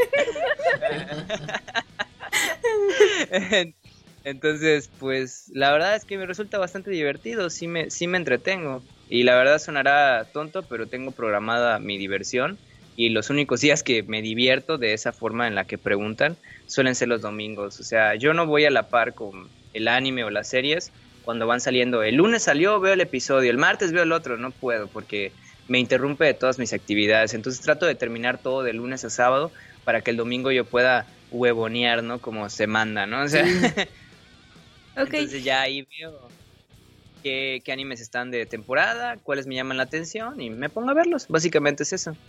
Ok, ok. ¿Y tienes algún modelo a seguir, algún héroe de la infancia o algo que te inspire ya de forma como de valores y principios y así? Híjoles, me van a trolear porque está de moda eh, ese meme de decir de que está basando su personalidad en un personaje de anime. este, pues sí tengo un ídolo, un ídolo 2D y se llama Bash Estampida y es de Trigon el, anime ya clásico, ya es considerado un clásico, ya está bastante viejo. De hecho, está en formato cuadrado. está ese clavo de... Este, la verdad es que Bash Stampida es un amor de persona. Me inspira todo el tiempo en tratar de crear amor y paz y de que los problemas realmente no se solucionan con violencia y que solo si es absolutamente necesario tratar de recurrir a ella. Pero igual te da el mensaje de que aunque te estés defendiendo, pues matar es malo. Entonces ese güey hasta los villanos los deja vivo. O sea, eso no es lo que me gusta de que sea como un, un héroe sensible, sino todo lo que trata de enseñarte sobre valorar tu vida, valorar la vida de los demás y que todos tienen derecho a cambiar y ser mejor personas. Y también no tomarse todo a pecho y tratar de ser comprensivo. Entonces, por eso cuando alguien se mofa de mí o me dice algo, si de verdad dijo algo que es gracioso, porque lo normal es que cuando se burlan del aspecto y tienes anteojos, lo primero que te dicen pues es relacionado a que eres ciego, a que si eres un topo, a que si tienes lentes o esto. X o Y razón, ¿no? Depende de tus cosas físicas o cómo hables y cómo eres, pues siempre este, te dicen cosas, ¿no? Pero hay gente que hasta para insultar, la verdad es que es bastante creativa y pues la neta sí da risa, ¿no? O sea, ¿para qué te voy a decir que no? Entonces, pues mejor te la, te la llevas tranquilo y pues si te ríes, pues no te está haciendo daño. De hecho, más encabrona a él porque pues no ocasionó que te molestaras, ¿no? Simplemente te estás riendo de, su chiste pues pedorro, ¿no? Y tú le contestas con, con, algo más y, y pues si eres más creativo que él, luego va el típico de ¡Oh! ¿no? Mordecai y Rivi allá. Todo el salón. y así en, en persona, pues la verdad, yo estimo a muchos, tengo muchas figuras pero reales, no, no ficticias de la tele o de las series o una personalidad de las redes sociales, sino que conozco muchas personas en persona, valga la redundancia, como mi entrenador personal, eh, algún maestro que he tenido, y esas personas han influido positivamente en mi vida de muchas maneras, dándome una enseñanza, este, ayudándome a salir de un problema, este, mostrándome cómo se hace algún tipo de cosa.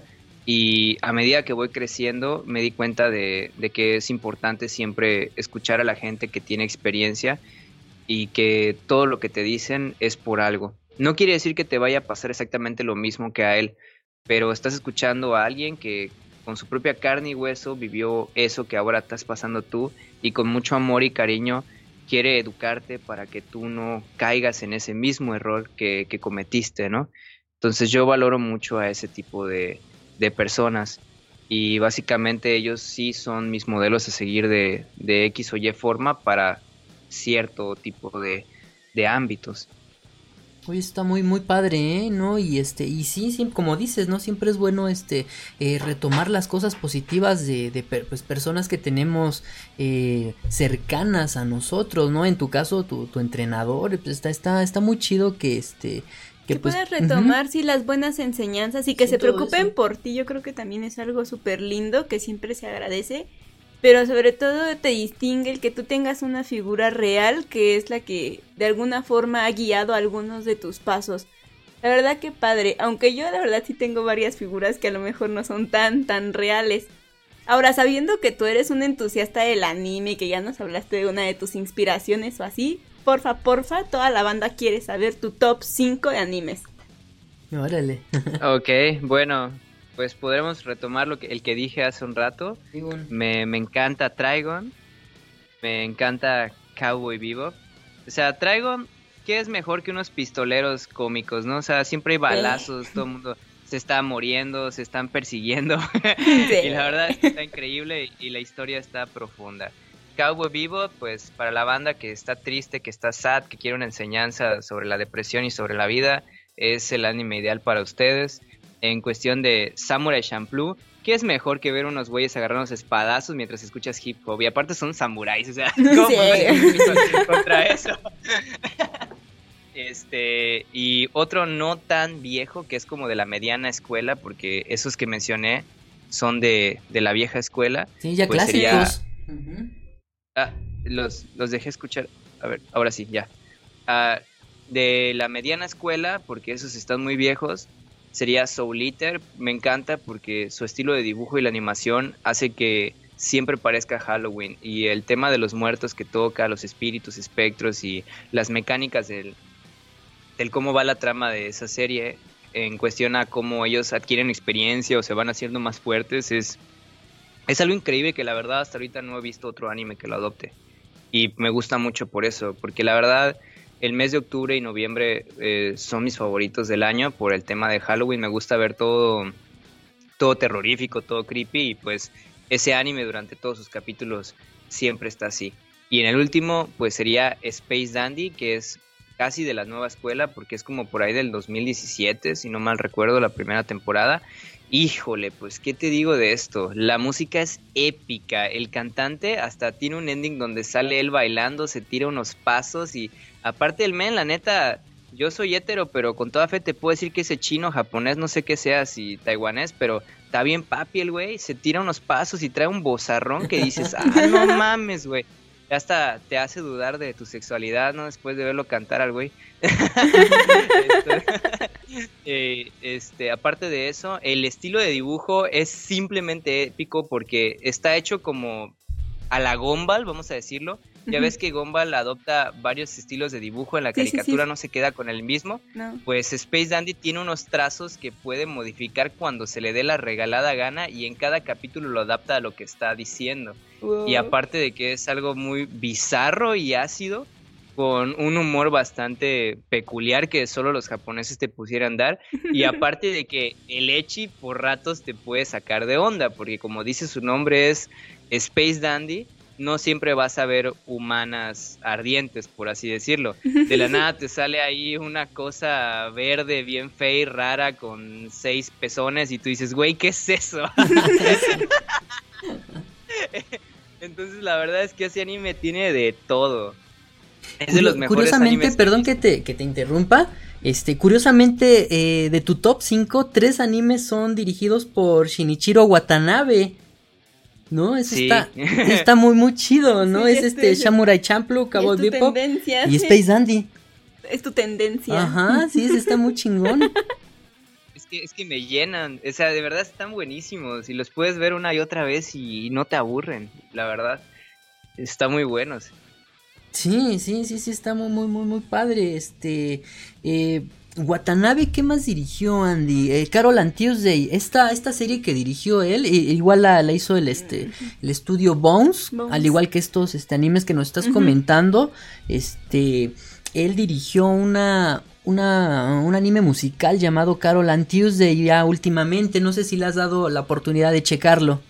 Está en Netflix, ¿verdad? Ajá, Sí. sí, así es. También No, es no dirigido por él.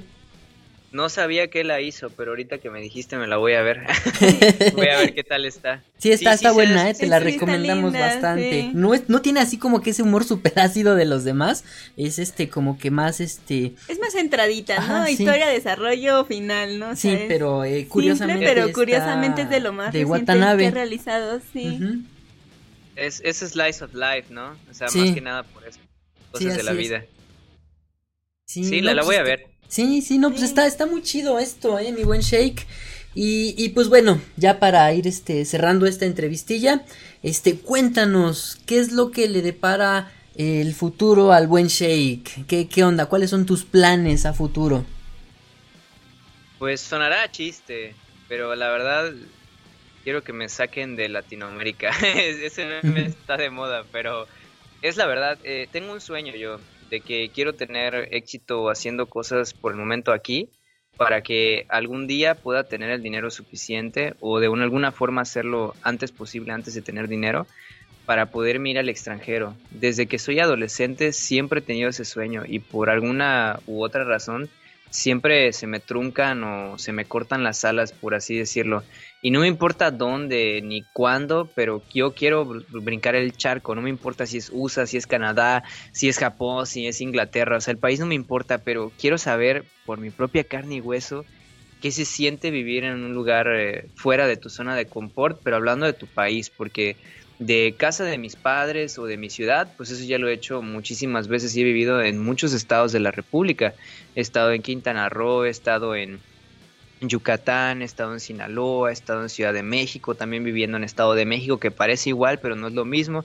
Estado de México es muy sangriento, chavos, no se los recomiendo.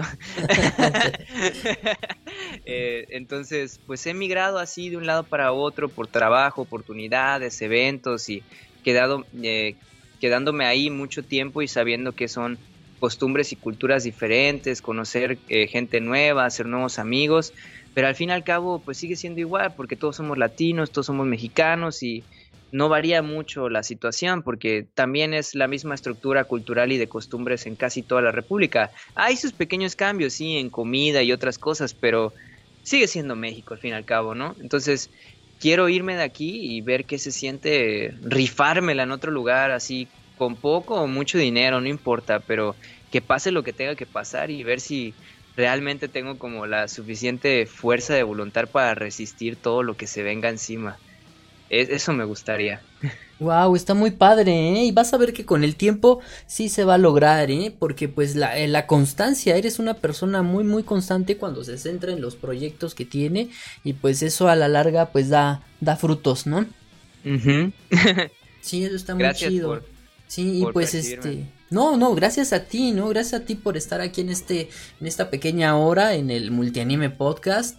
Y este, eh, ¿en qué redes te pueden localizar otra vez? Este, repítonoslas un poquito, porfa. Este, ya para dar por terminada esta, esta pequeña entrevista. Eh, a mí me pueden encontrar en absolutamente todas las plataformas. En unas subo más contenido que en otras por motivos de, de políticas tontas, como ya habíamos platicado, Sí. pero en general me encuentran en todos lados como shake.tv. En la única que estoy diferente, pues es en Twitch, que es Shake TV MX. Pero si me pones en Twitter Shake TV, salgo yo. En YouTube Shake TV, salgo yo. Si me buscas en, en Instagram, si pones Shake TV, te van a salir mis dos cuentas. Una donde subo fotos mías y otra donde subo memes y algunos videos, que es Soy Shake TV y Shake TV MX. En Facebook, eh, oficialmente ya hice una despedida por Twitter. No creo regresar ahí nunca porque es la plataforma más tóxica de todos. Me hicieron unas malas jugarretas horribles por las políticas de allá. Entonces hice un tweet y ahí un escrito declarando que nunca iba a regresar a Facebook o si lo regresaba iba a ser mucho tiempo después cuando tenga alguna forma de que me reciba bien la plataforma. Y esa forma todos saben cuál es, se llama dinero y por eso hay muchos streamers ahí ahorita, ¿no? El, si en Facebook si no pagas publicidad, no te pela o te andas censurando solo porque eso, no le aportas dinero.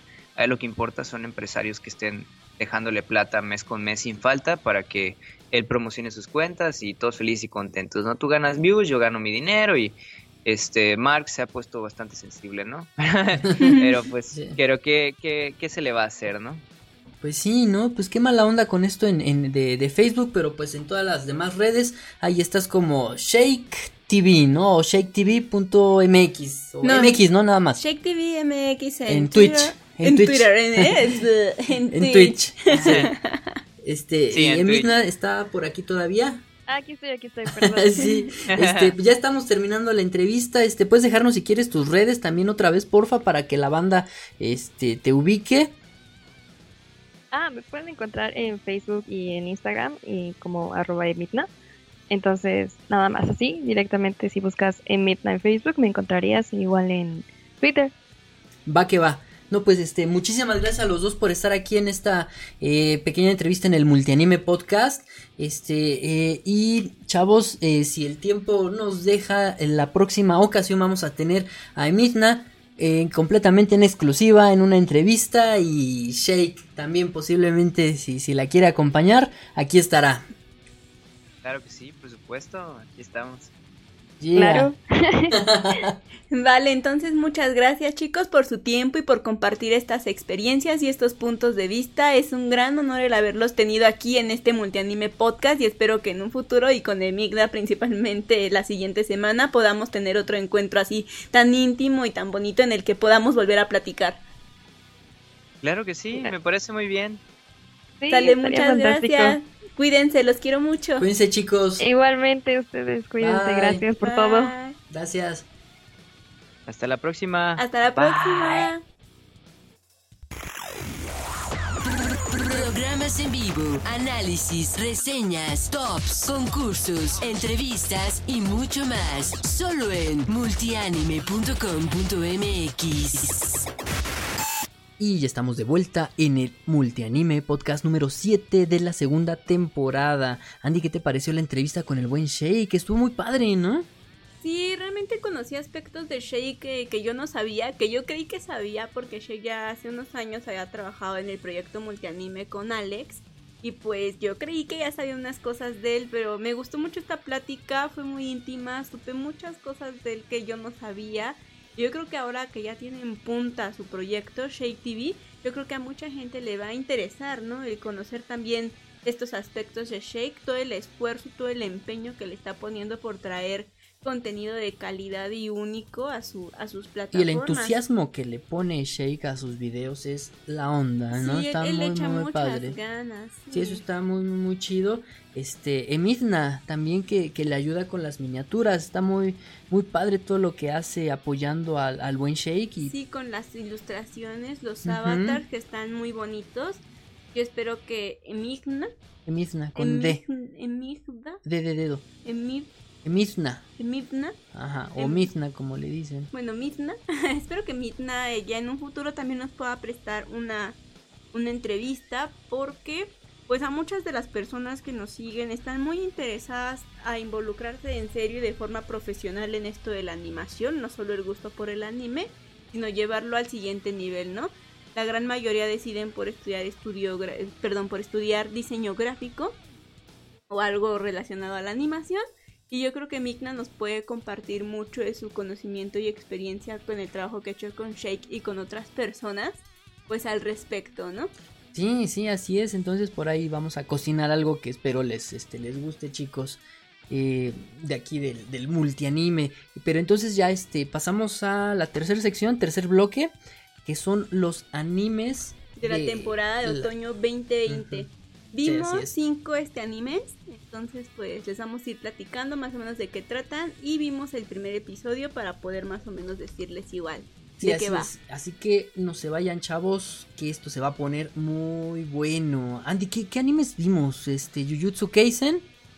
Este, vimos eh, Dragon Quest, las aventuras de Fly o Dai, como le dicen también. Me acabo de enterar que se llama Dai. y no Fly. Este, Yashahime Princess Half Demon, que es el spin-off de Inuyasha. Eh, vimos Tonikawa y Noblis. Sí. Esas Estos- fueron las que pudimos ver. Hay animes que no pudimos ver, pero que nos quedamos con ganas de ver. A ver, ¿tú cuáles quieres Eh, ver? Pero yo quiero no ver vamos a el- poder ver. el del estudio Mapa, este, uno de gimnasia, Taiso Samurai, ¿no? Este, en la sinopsis de este anime, que este, por ahorita está en Funimation, si no me equivoco, eh, es, es un, es un chavo, ¿no? Este es un señor ya, ¿no? Unos, no sé, 30 años yo creo, eh, que es gimnasta, gimnasta es, es un ídolo en Japón, pero lamentablemente no termina de dar ese, ese salto que lo catapulte a la fama internacional, pero es súper conocido en Japón. Entonces, pues, este, mm, tuvo una lesión y pues ya no, ya no puede, este, eh, seguir, seguir. Entonces, este, ahí empieza esta, esta historia, porque este, es, es, sale un poco del contexto a, los que, a lo que estamos acostumbrados, porque es un señor de 30 años, un gimnasta, es padre soltero y tiene una hija. Entonces así como que, ah, jale. Pero no es un, es- no es un dramón todavía. No, todavía no. eh, y sí tengo ganas de verlo. Taiso Samurai, apúntenle chavos, Taiso Samurai.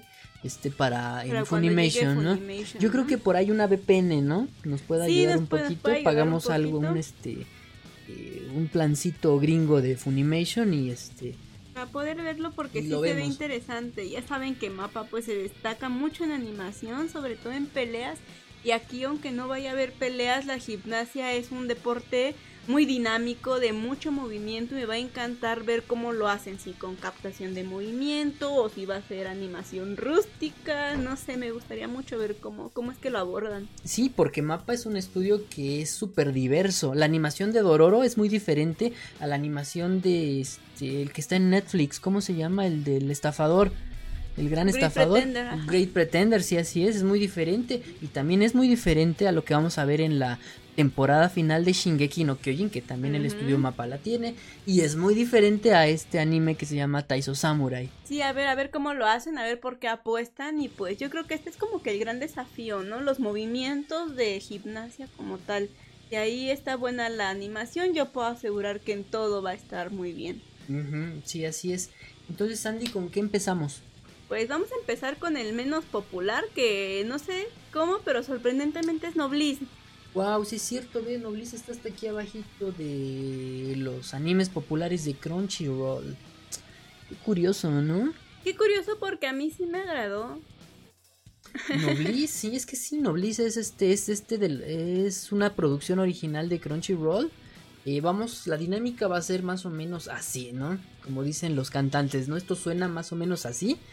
Eh, vamos a leer la sinopsis y ya después vamos a comentarles un poco del episodio 1, que es el que vimos de estos animes, ¿no? Sin caer tanto en spoilers del episodio 2 o el 3, en fin. Para ¿sale? que se animen a darles un check. para que se animen a ver el anime.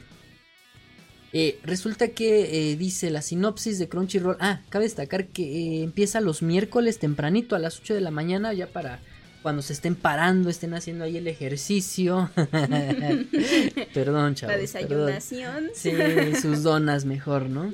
Ahí ya lo ven a las 8 de la mañana los miércoles. Eh, Raisel es nuestro protagonista, es el prota. Eh, despierta tras un largo de letargo de 820 años. Ostenta el título de Noblis, un noble de pura sangre y protector del resto de nobles. En un intento por proteger a Raisel, su sirviente Frankenstein se une a él en el Instituto Ye-Ran donde Raisel se acostumbra poco a poco a la rutina cotidiana del mundo humano junto a sus compañeros. Sin embargo, los humanos modificados por la Unión, una sociedad secreta que planea conquistar el mundo, entran poco a poco en la vida de Raisel y amenazan a sus seres queridos, obligándolo a usar su gran poder para protegerlos. ¿no? Noblis es como, bueno, el, este, el principal Raisel es como un Drácula, ¿no? El Drácula más chido, ¿no? Un Nosferatu quizá. Sí, la verdad es que sí, pinta, pinta muy bien. Este, el primer episodio, desde mi perspectiva personal, muy redundante la frase, se me hizo muy cómico. No, no muchísimo. Se me hizo un poco cómico porque imagínense un, un vampiro que se durmió 820 años. Por ahí de los uh, 1200, ¿no? No sé.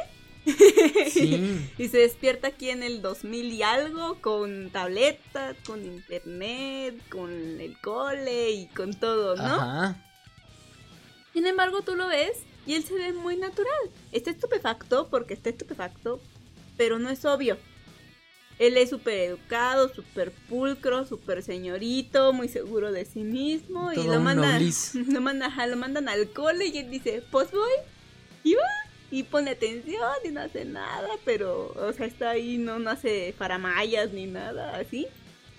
Y tiene a sus amiguitos, ¿no? Con los que posteriormente vamos a ir viendo cómo se forjan los lazos y las situaciones, ¿no? Que van haciendo que esos lazos se forjen tanto como para que él se revele, como indica la, la sinopsis. No sé de qué manera se vaya a revelar, no tengo ni la más remota idea, pero sabemos que algo va a pasar, ¿no? Se siente en el ambiente cuando lo estás viendo. Sí. Entonces, pues ahí se van viendo, se van presentando, ¿no? De forma muy natural los personajes que van a ir formando parte de toda la serie.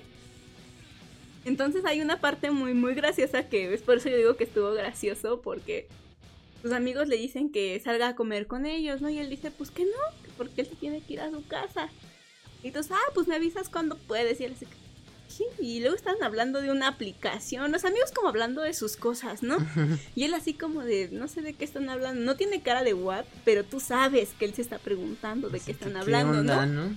Entonces, total, los amigos ya se van por su lado a comer y él se va a su casa y este y llega con su sirviente, vamos a decirlo así, ¿no? Su mayordomo, Frankie, Frankenstein, y le dice, oye, mis amigos estaban hablando de algo, que de un videojuego y que no sé qué, ¿no? Y dice, oh, no, puede ser que quiera un celular. y yo, Sí. Sí, está, estuvo me, muy me chido dio eso, mucha ¿no? risa de verdad ese momento.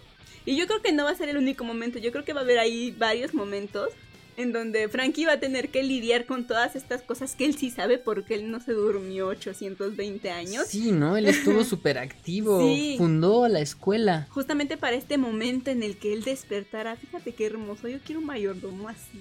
Pero bueno, el punto es que pues Frankie yo creo que va a pasar por estos momentos con él donde va a tener que irle diciendo poco a poquito, ¿no? Este es un teléfono, este es el internet, esto es así. ¿Por qué? Porque por más que quisiera tener este exhumado a Raciel de toda la sociedad, pues no puede. Y de momento este colegio es como su escape, ¿no? Para tenerlo entre comillas seguro y a gusto, ¿no? Dentro del mundo actual. Pero este Frankie dentro de pues, todo su trabajo durante estos años descubre que hay una organización que está haciendo experimentos con personas, La unión. la Unión, para darles pues ya saben, ¿no? Super fuerza, super esto, super aquello. Pero lamentablemente pues de este experimento que se está haciendo con humanos de forma involuntaria, pues mueren aparentemente, ¿no? Muchos de estos experimentos que están haciendo y solo sobrevive una, una persona, ¿no? De un escape que ellos quieren. El hacer, experimento ¿no? 21, ¿no? 21 26, no me acuerdo. Algo así. Ajá. Y de alguna manera Frankie hace que se una a su equipo. El, chi- el chico, bueno, el señor no está voluntariamente, pero tampoco está así como que, a- o sea, como que nadie lo está obligando, pero él tampoco se va. En fin, hay algo ahí muy extraño, pero el punto es que se vuelve parte del equipo es, y se vuelve una especie de guarura, guardaespaldas para Rachel. Y pues como que lo están midiendo, no están midiendo como su ética, ¿no? Como que qué tan malo puede Sí. ser, qué tan buena persona puede ser. Miden mucho su cuestión ética, su cuestión de valores, lo ponen en una situación un poquito complicada, más no crítica. Y pues bueno, ahí podemos ver más o menos que este experimento sobreviviente pues es bueno, pero todos creen, o al menos Frankie cree que ahí acaba la cosa, ¿no? Que él fue el experimento sobreviviente, pero él ya lo tiene de su lado, al menos vigilado por lo menos, en Sí. Pero pues ¿qué creen? Pues que no, que la Unión al parecer está trabajando en algo más. Sí, qué feo eso, ¿no? Porque este M21 o M26, no sé cómo, cómo se llame, este, pues dice que quiere eh, de una manera, ¿cómo se le dice? Mm, agradecer el que le estén dando una, un hogar, ¿no? Un techo donde vivir. Claro, porque él ni nombre tiene. No, No, es ya saben, ¿no? Casos sí, tristísimos. Sí, solo su nombre de Ay, experimento. mentira, eran clones. Estoy diciendo que ¿Clones? son personas y no creo que son ¿Son clones? Bueno, por ahí veanlo, Bueno, el chavos. punto sí. es que véanlo, está muy interesante, Ajá. no sé por qué está tan abajo en las listas de popularidad, vale mucho la pena, espero Sí. que remonte con el paso de las semanas, que no se tarde tanto. El diseño de personajes también está, Está muy padre, bueno. ¿no? Está muy Otro padre. punto gracioso, cuenta esta parte en la que quieren que pase Sí. desapercibido, pero... oh, Entonces, pues, obviamente Franke eh, creó esa institución eh, para que cuando despertara este, el, el Raziel. El principal, pues este se acoplara y estuviera protegido y todo el rollo. Pero no manchen, ¿no? El diseño de personajes de los principales, luego, luego se ven que son así como darky, son vampiros, ¿no? Así que, ah, ¿qué onda? O sea, bien obvio, se usa Sí. un arete como en forma de cruz y todo así de no inventes, ¿cómo va a pasar desapercibido? Ni él, o sea, ni Frankie pasa desapercibido, ni el No, peor tantito, ¿no? Ni el experimento, porque ahí lo ponen a trabajar en la escuela como prefecto, ¿no? Como de seguridad. así como de seguridad. Sí. Entonces, así que, ah, Y tú, caray. ah, no, sí que desapercibido, no, nadie se va a dar cuenta, nadie tiene los ojos así, color rojo, no, nadie se va a dar Sí, sus peinados, ¿no? Sus De peinados. J Poperos, ¿no? Ay, sí, no, pero pues bueno, ¿no? Según él va a pasar ahí desapercibido, y va a tener amiguitos, y va a salir a comer, y todas sus Sí. ondas, ¿no? Pero sí, todos son unos rockers, ¿no? Son superstars ahí. así. Hasta los malos, ¿no? Son igual, así bien superestrellas, ¿no? De- Sí, sí, sí, la verdad es que el diseño de personajes sí está bueno. Está Digo, chido. no favorece a lo que quieren más o menos darte a entender, pero pues bueno, está súper bueno el diseño de personajes. Y cabe destacar que viene de un webtoon. Ay, sí es cierto, chicos. También este, como ustedes saben, todos este los originals de Crunchyroll, pues eh, son de material extraído de los webtoons. Por ahí tenemos este un podcast. Este se llama, este, bueno, el tema principal es este Tower of God, entonces Tower pueden poner God, así, sí, ¿no? así. Multianime podcast, este Tower of God. De hecho, lo vamos a dejar por aquí para los que nos están este, viendo en YouTube. Ahí les dejamos la miniatura. Ah, ahí ok, le denle clic y vámonos. Sí, y hay una parte en la que explicamos perfectamente cómo es que Crunchyroll llega a esto, ¿no? A los webtoons, la diferencia entre manga, entre mangua, entre webtoon y entre manga que lees en la web, o sea, todas estas diferencias las explicamos ahí en ese podcast por Así si es. quieren adentrarse más, que fue justamente cuando empezó a brotar todo esto, ¿no? Con Tower of God. Sí, así es, chavos. Pero está bastante recomendable. Vimos el primer episodio y vamos a ver el segundo. Sí, la verdad sí, a mí sí me gustó. Y bueno, ¿qué más vimos? ¿Qué más vimos? ¿Con qué quieres este, seguir, Andy? ¿Con Tonikawa? ¿Qué te parece, Tonikawa? Va. Entonces el que le sigue, por decirlo así, ¿no? En las listas de popularidad que también pudimos ver en. Crunchyroll, es Tonikawa. Cuéntanos a ver la sinopsis. ¿no? Ay, sí es cierto, la sinopsis ya me quedé aquí viendo. Es que andamos en los controles también y ya estamos como que medio afónicos, no sé. Qué raro, hemos hablado mucho hoy, desde las 5 de la tarde, Sí, creo. fue un día de mucho hablar. Sí, este Tonikawa también es parte de los eh. Crunchyroll Originals, pero recordemos que este eh, no quiere decir que eh, Crunchyroll haya participado en la producción, en la contratación de personal, en todo ese rollo, ¿no? Es como en Netflix, eh, que Netflix, por ejemplo, eh, pone en su plataforma un anime. eh, Yakuza no Neverland, ándale, ese ejemplo. mero. Y cuando tú lo ves y le das play, lo primero que dice es este Netflix Original. Así, entonces, así como, oye, no, Y espérate. todos sabemos que no es así, ¿no? Así es. Pero como tiene los derechos de distribución, pues él puede nombrarlos Netflix Originals. Sí, en este sus caso, tratos que hacen, ¿no? Exacto, en este caso Crunchyroll se apuesta por hacer lo mismo, pero obviamente hay este animaciones en las que sí se nota más la participación tanto monetaria como de áreas departamentales de Crunchyroll. Como Noblis, ¿no? Exactamente, como en Noblis. Que se nota más la participación, pero en el caso de Tonikawa no fue así, al parecer solo fue la distribución, como en este caso aplica el ejemplo de Netflix con Yakuza no Neverland. Así es, y aclarado este punto, vamos a leer la sinopsis. Tonikawa empieza a las 11 y 5 de la mañana todos los viernesitos tiempo de la ciudad de. México. Así es, nos dice la sinopsis, una comedia de vida matrimonial, obra, de Kenjiro Hata, autor de Hayate de Combat Butler, y que al fin da salto al anime. Nasa Yukasi, Yusaki, perdón, el principal, se enamora a primera vista tras conocer a la misteriosa Tsukasa. Cuando Nasa reúne valor para declararle lo que siente, la respuesta de la chica le sorprende. Ella le dice, saldré contigo pero solo si nos casamos. Ah, caray, con eso, ¿qué pasó aquí? La entrañable vida de casados de NASA y Tsukasa está a punto de comenzar. Y no es spoiler, ¿por qué? Porque el primer episodio se llama Matrimonio. No, sí, y aparte la portada, pues es obvia Ajá, porque él la está están abrazando, casados. ella trae un vestido de novia, atrás de ellos está, bueno, el contrafondo está una iglesia, creo que es muy obvio. Además de que estas comedias románticas ya han tomado como que este clip de la fórmula mágica de las comedias románticas, ¿no? En donde lo que menos te esperas hace que la parejita termine junta de alguna forma, viviendo juntos, siendo vecinos, como Sí. tú quieras, pero juntos, ¿no? Mueganitos ahí. Y pues, aunque sea aplicando la fórmula mágica para el triunfo de las comedias románticas, tiene un punto muy especial. Esta parejita no se conoce como cualquier parejita. No tienen un encuentro romántico. no, para Ni nada. una ¿eh? caída accidental de estas que ya saben que dejan nuestras partes así como en lugares donde no debe de ser, en fin, ¿no? No, lo de ellos es súper único y especial. NASA es un chico que es súper inteligente, saca 10 en todo y él lo sabe que es lo peor, ¿no? Entonces su ego lo tiene un poquito así como que, ay, yo soy acá Ajá. y yo soy el mero mero y así. Pero pues un, este, uno de sus tantos días de vida ve a una chica, ¿no? Y está bonita, ¿Pero por qué? ¿Cómo la ve? espérate, ¿no? Ah. Entonces le empieza a seguir. Acuérdate. Entonces le empieza a seguir. Entonces está como que le gusta, como que le digo, no le digo, como que tiene timidez, en fin, ¿no? Sí, es cierto, tienes razón, tienes razón. Como que tiene timidez, como que se le quiere lanzar, pero no. El lanzado fue otro.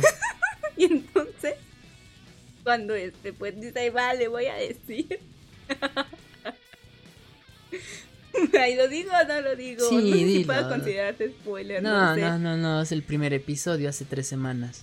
Bueno, entonces la chica va del otro lado de la acera, él está como de un lado, la chica va del otro, entonces él la quiere alcanzar. Y no, tiene un accidente, le pasa así un camión, ¡pah! y lo bota, ¿no? Sí, Pero no, entonces la cañón. chica, así en buena onda, se da cuenta y va como a amortiguar el golpe, ¿no? Digámoslo así. Entonces ya saben, el chico niño de casa, fresón, señorito, ay, está ahí en la nieve, me voy a morir, me voy a morir, esta es mi Sí. última vez, no me quiero morir así, no manches, y a la chica ni siquiera me supe su nombre, ya sabrán, ¿no? Su final trágico. Se acerca a la chica y le dice, no manches, no te vas a morir, ahorita ya viene la ambulancia y todo bien, no hay pex. Incluso llega una persona ahí como que nada que ver, nada más llega a complementarte la información y te dice, no, güey, no te vas a morir. Mira, si no fuera por la chica, sí estarías muerto, pero Pero no, ella te hizo el paro, ¿no? así es. Entonces, pues ya, ¿no? La chica dice, sí, sí, va a estar desabierto, viene la, la ambulancia y ya, ¿no? Y se va la chica. Porque pues ni es su asunto y está bien. Bueno, dentro de lo que cabe, ¿no? Puede caminar, está consciente y sigue su camino. Entonces el chavo queda tan obsesionado que así todo así descalabrado porque el hecho de que vaya a sobrevivir no quiere decir que no esté lastimado gravemente. Si Sí. tiene heridas graves, Sí, la adrenalina después de un accidente es mágica. Exacto, entonces por la adrenalina el chico va y la sigue. Y la llega a topar como que en una parada esta de, de autobuses. Y le dice, oye, mira, que no sé qué, y que tú me gustas, y que esto, y la chica así de, no, no inventes. Vas y te vas al hospital, porque la verdad es que sí te rompiste aquí, aquí y acá, y te tienes que atender, y aparte yo creo que estás alucinando, no Sí. sé, ¿no? Y muy buena onda la chica hasta le da su suéter, o sea, muy linda porque le está diciendo, si no te vas a morir, si te vas a morir desangrado. Pero el chico es muy tercote, ¿no? El punto es que le saca el nombre a la chica porque la chica le dice su nombre, se llama su casa, hasta le empieza a relacionar ahí con una diosa de la luna, ya sabrán, ¿no? El pobre chico. Pero Entonces, ya está después, ¿no? Sí, es cierto, es cuando se recupera, perdónenme. Entonces le, le pregunta a la chica, oye, ¿tú saldrías conmigo? ¿Quieres salir conmigo? Y tú dices, no invente. en ese momento es así de, no inventes. Si no fuera por la portada del, bueno, del póster de presentación de, del anime, no invente. Sí, no. Pero pues la chica le dice literalmente, sí, pero si te casas con Ájale. En este momento el chico se desmaya y pues ya llega la ambulancia, se lo llevan, toda la onda, pasa un tiempo, él se recupera de toda esta onda y la chica, eh, perdón, y él se recupera y todo esto y pasa, ¿qué, qué pasarán? Como, como Unos meses, pasan unos meses, mesecitos. sí. Un tiempo considerable como para olvidarse de esa situación porque creo que él se va de casa de sus papás. Iba a hacer el examen, creo, a ingreso a la prepa, creo que ya no lo hace. Algo así, pierde un rollo, año, algo ajá. así, ¿no? El punto es que de ser el chico perfecto acaba trabajando, yo creo que en un 7-Eleven, Ujú. en fin, ¿no? No es que sea malo, pero ese accidente pues le da como una pauta para realmente plantearse, ¿no? Qué persona él quiere ser en su vida, a pesar de que se ve que está jovencito, ¿no? Entonces, este, pues, está ya viviendo el aparte en un departamentito chiquito, ya saben esos de Japón que nada más son para dormir y ya. Y le tocan la puerta, abre y es la chica. Y tú así de, ¿qué? O sea, ¿cómo pasó? Es la chica. Y la chica le platica todo lo que pasó ese día, ¿no? Y, le, y, le- y es muy directa y le dice, vamos a casar, ¿sí o no?". sí. Y el chico así de, guau, guau, guau, guau, guau. Y el punto es que no sé cómo, pero terminan casados. Y yo, ¡ah! Sí, y ahí inicia este, bueno, ahí termina este, este el anime. episodio. Yo, no. Sí, estuvo muy interesante. Sí, curioso. Estuvo divertido, pero no te mueres de risa, como en otras comedias románticas. Sí, no, este está, está bien. Sí. Sí, estuvo muy único, fue muy especial. Sí, ya van tres episodios. Eh, véanlos, chavos, está muy bueno. Eh, pues, lo vamos a estar viendo. ¿Y qué otro anime eh, seguimos, Andy? Ok, este, estamos... ¿Qué te parece si ya hablamos de Jujutsu Kais- Kaisen? Ah, Jujutsu Kaisen. Ajá, ok, ese sí. y dejamos los clásicos al final, ¿no? Sí, Órale. Sin darles tanto spoiler, porque el uno, el primer episodio sí es como medio spoilerado, ¿no? Sí, este, tú lees la sinopsis y yo me apego a lo que diga ahí Va para que no va. pasarme de la raya. ok, sí. Eh, Jujutsu Kaisen, primero que nada, está mal dicho, ¿no? Primero que nada. Está mal dicho eso. Bueno, antes que nada también está mal Sí, dicho. sí, sí. Básicamente, primordialmente, principalmente. Ok, principalmente vamos a leer. no, no es cierto, ya chavos. Es, es que ya estamos medio cansadones desde las 5 o 4 de la tarde, hable y hable y hable. Este, creo que ya se nota un poquito. So, estamos grabando, son las 10 de la noche, las 11 de la noche. Porque pues mañana no vamos a poder estar grabando y necesitamos que salga este podcast el lunesito, así bien bonito como, como siempre. Eh, bueno, resulta que Jujutsu Kaisen es un... Está basado en un manga del mismo nombre, súper popular. El año pasado, o creo que este año, hace algunos meses, cuando anunciaron que ya se iba a estrenar su anime, que iba a tener su adaptación animada, pum, internet se rompió, todos súper felices. Sí, Porque la está pegando bastante este anime, este, este manga, ¿eh? Sí, yo la verdad ni idea, como ustedes saben yo no soy tanto de manga, pero pues la Sí. gente estaba súper emocionada. Sí, nosotros, bueno, yo tampoco soy, soy de manga, este, lo poquito que sé de manga, pues es por las noticias, ¿no? Que investigamos, que lo ponemos, pero casi no hay tiempo para leer manga. Lamentablemente tienes que, este, eh, definir tus prioridades en el entretenimiento, ¿no? ¿Qué vas a hacer hoy? Este, jugar videojuegos, ver anime, ver Netflix o leer manga, ¿no? Pues no, no te da tiempo. Pero pues bueno, es, este anime se estrena eh, cada viernes, un nuevo episodio, cada viernes a las 12.45 del- de la tarde, ya un poquito antes de la comida. Pero está padre para que lo veas en la nochecita, ¿no? Que generalmente Sí, es a sí, la hora yo que creo que vemos sí, estos animes. en la nochecita está muy bien este, este anime, que lo vean. Eh, nos dice la sinopsis, dificultades, arrepentimiento, vergüenza. Los sentimientos negativos de los humanos se convierten en maldiciones que nos acechan en nuestra vida diaria. Las maldiciones campan a sus anchas por todo el mundo y pueden llevar a las personas a sufrir terribles desgracias e incluso dirigirlas a su muerte. Y lo que es peor, solo una maldición puede exorcizar otra maldición. ¿No? Entonces pues vimos nosotros el primer episodio. El primer episodio abre con una escena bastante interesante y está el chico principal peleando, pero pues no sabemos por qué, por qué razón está peleando. Entonces, este, está así como que súper extraña la, la situación y pues ya nos mandan eh, de regreso a, Ajá, te manda como al bif. a la gaja hacia lo que pasó antes de, ¿no? Ay, cómo llegó esta situación y pues nos presentan a, a un chico normal del, del colegio, pero está unido a un club de ocultismo, según. Sí, sí, está disque unido, ¿no? Porque no están inscritos. Participa en las actividades del club de ocultismo donde hay tres integrantes nada más y Ajá. a él lo consideras el tercero, ¿no? Pero tiene un entrenador que insiste en que él se una a un grupo A rugby, ¿no? Algo rugby, así. ¿no? ¿Quién sabe? Ajá, Un deporte. Porque él es un atleta magnánimo. Este chico tiene unas habilidades con su cuerpo impresionantes. Es súper atlético, súper fuerte. Y tiene un estilo como de moverse como si fuera Muay Thai. No, no sé cómo, cómo sea, no sé tú cómo lo definirías. Pues este, sí, Alex. algo de, de, de boxeo tailandés, ¿no? Como estabas comentando Muay Thai. Este. Está interesante el- el- las artes marciales que practica. Ah, qué práctico. Aunque cabe destacar que no es tan marcado su estilo como en, en el anime este de la temporada pasada, también original de Crunchy. De... The God of The the, God High of the School, High ¿no? School. No, ahí, sí están marcados los estilos con todos los Está muy bueno, sí. Muy bien segmentado, felicidades. Bueno. Entonces, este, pues el chico este le, le insiste mucho, este, su entrenador. Él le dice, ay, si te gano un partido ya me dejas de molestar. Le dice que sí. Lanzar le da la bala, ¿no? Ajá, lanzar la bala esta. Le da la humillada de su vida, ya lo deja estar en el club de ocultismo normal.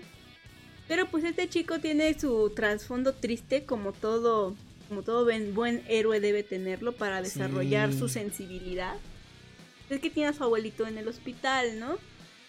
Entonces, uno de los últimos deseos del abuelito es que él en primera pues no acabe así como él, ¿no? Solito, porque él solo iba a ver al abuelo y nadie más visitaba al abuelo, ¿no? Sí, no sabemos qué haya pas- no sabemos qué haya pasado con este, pues los Con el papás. abuelo a ver si después más o menos platican qué onda.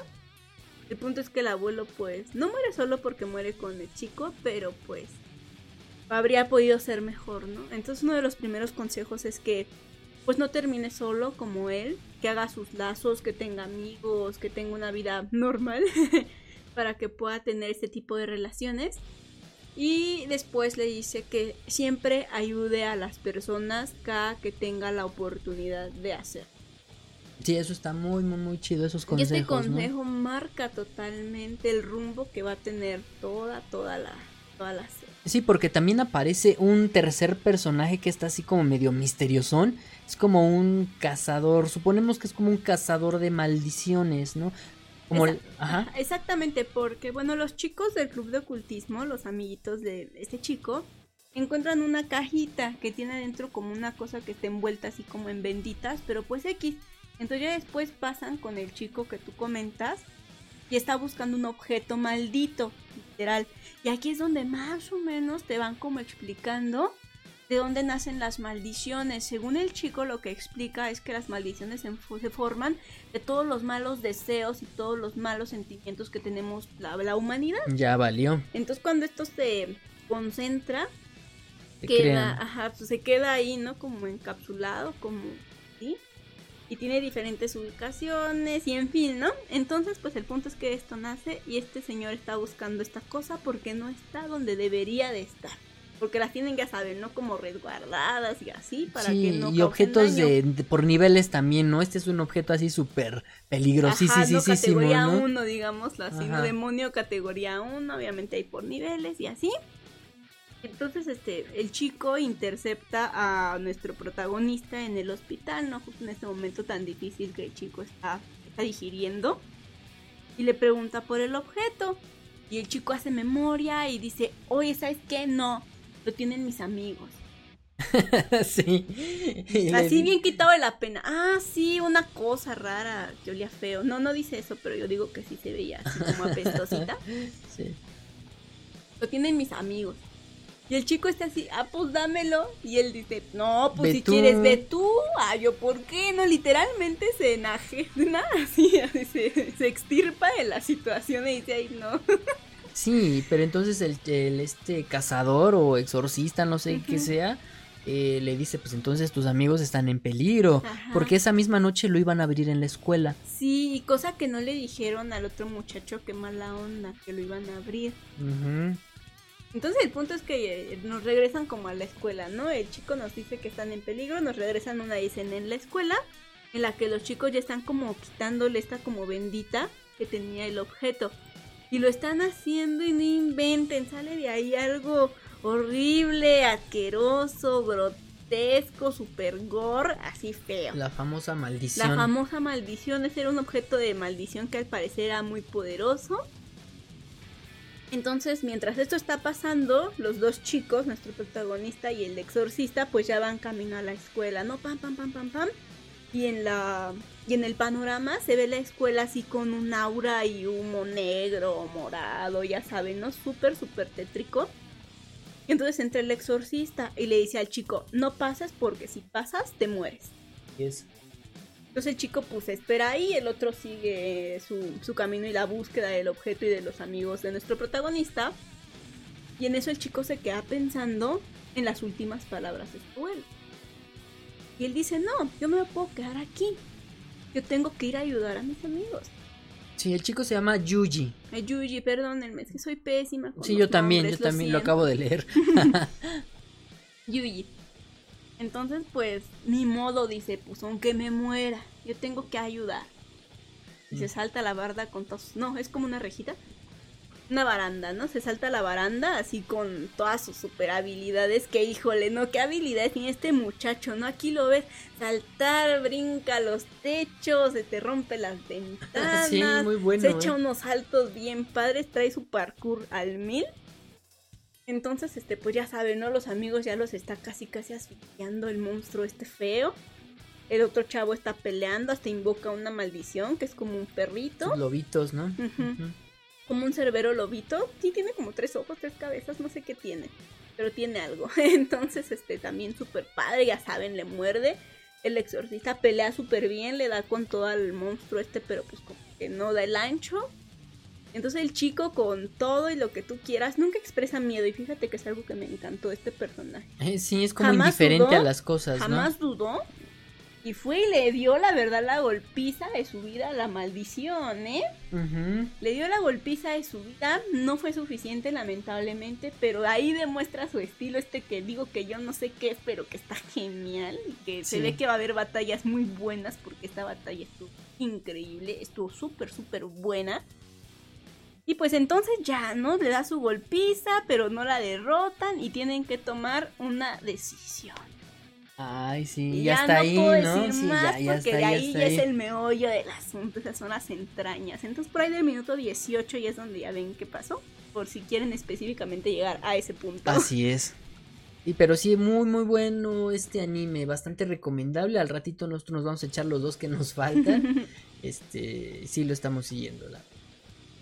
Eh, vamos a pasar ahora sí ya con los clásicos, ¿no, Andy? Los animes clásicos que estamos viendo. Bueno, clásicos entre comillas, ¿no? Porque uno es un remake y otro es una secuela. ¿Por cuál empezamos? Por el remake, ¿qué te parece? Sí, yo la verdad volvía cuando era pequeña, pero pequeña, pequeña, pequeña, pequeña, porque yo creo que hasta yo vi una retransmisión. Me atrevería a decirlo de esa, de esa manera, porque era yo así, uh, bebé, bebé, bebé, bebé. Y nos referimos nada más y nada menos a Dragon Quest o Quest, como le quieras decir, eh, las aventuras de Dai.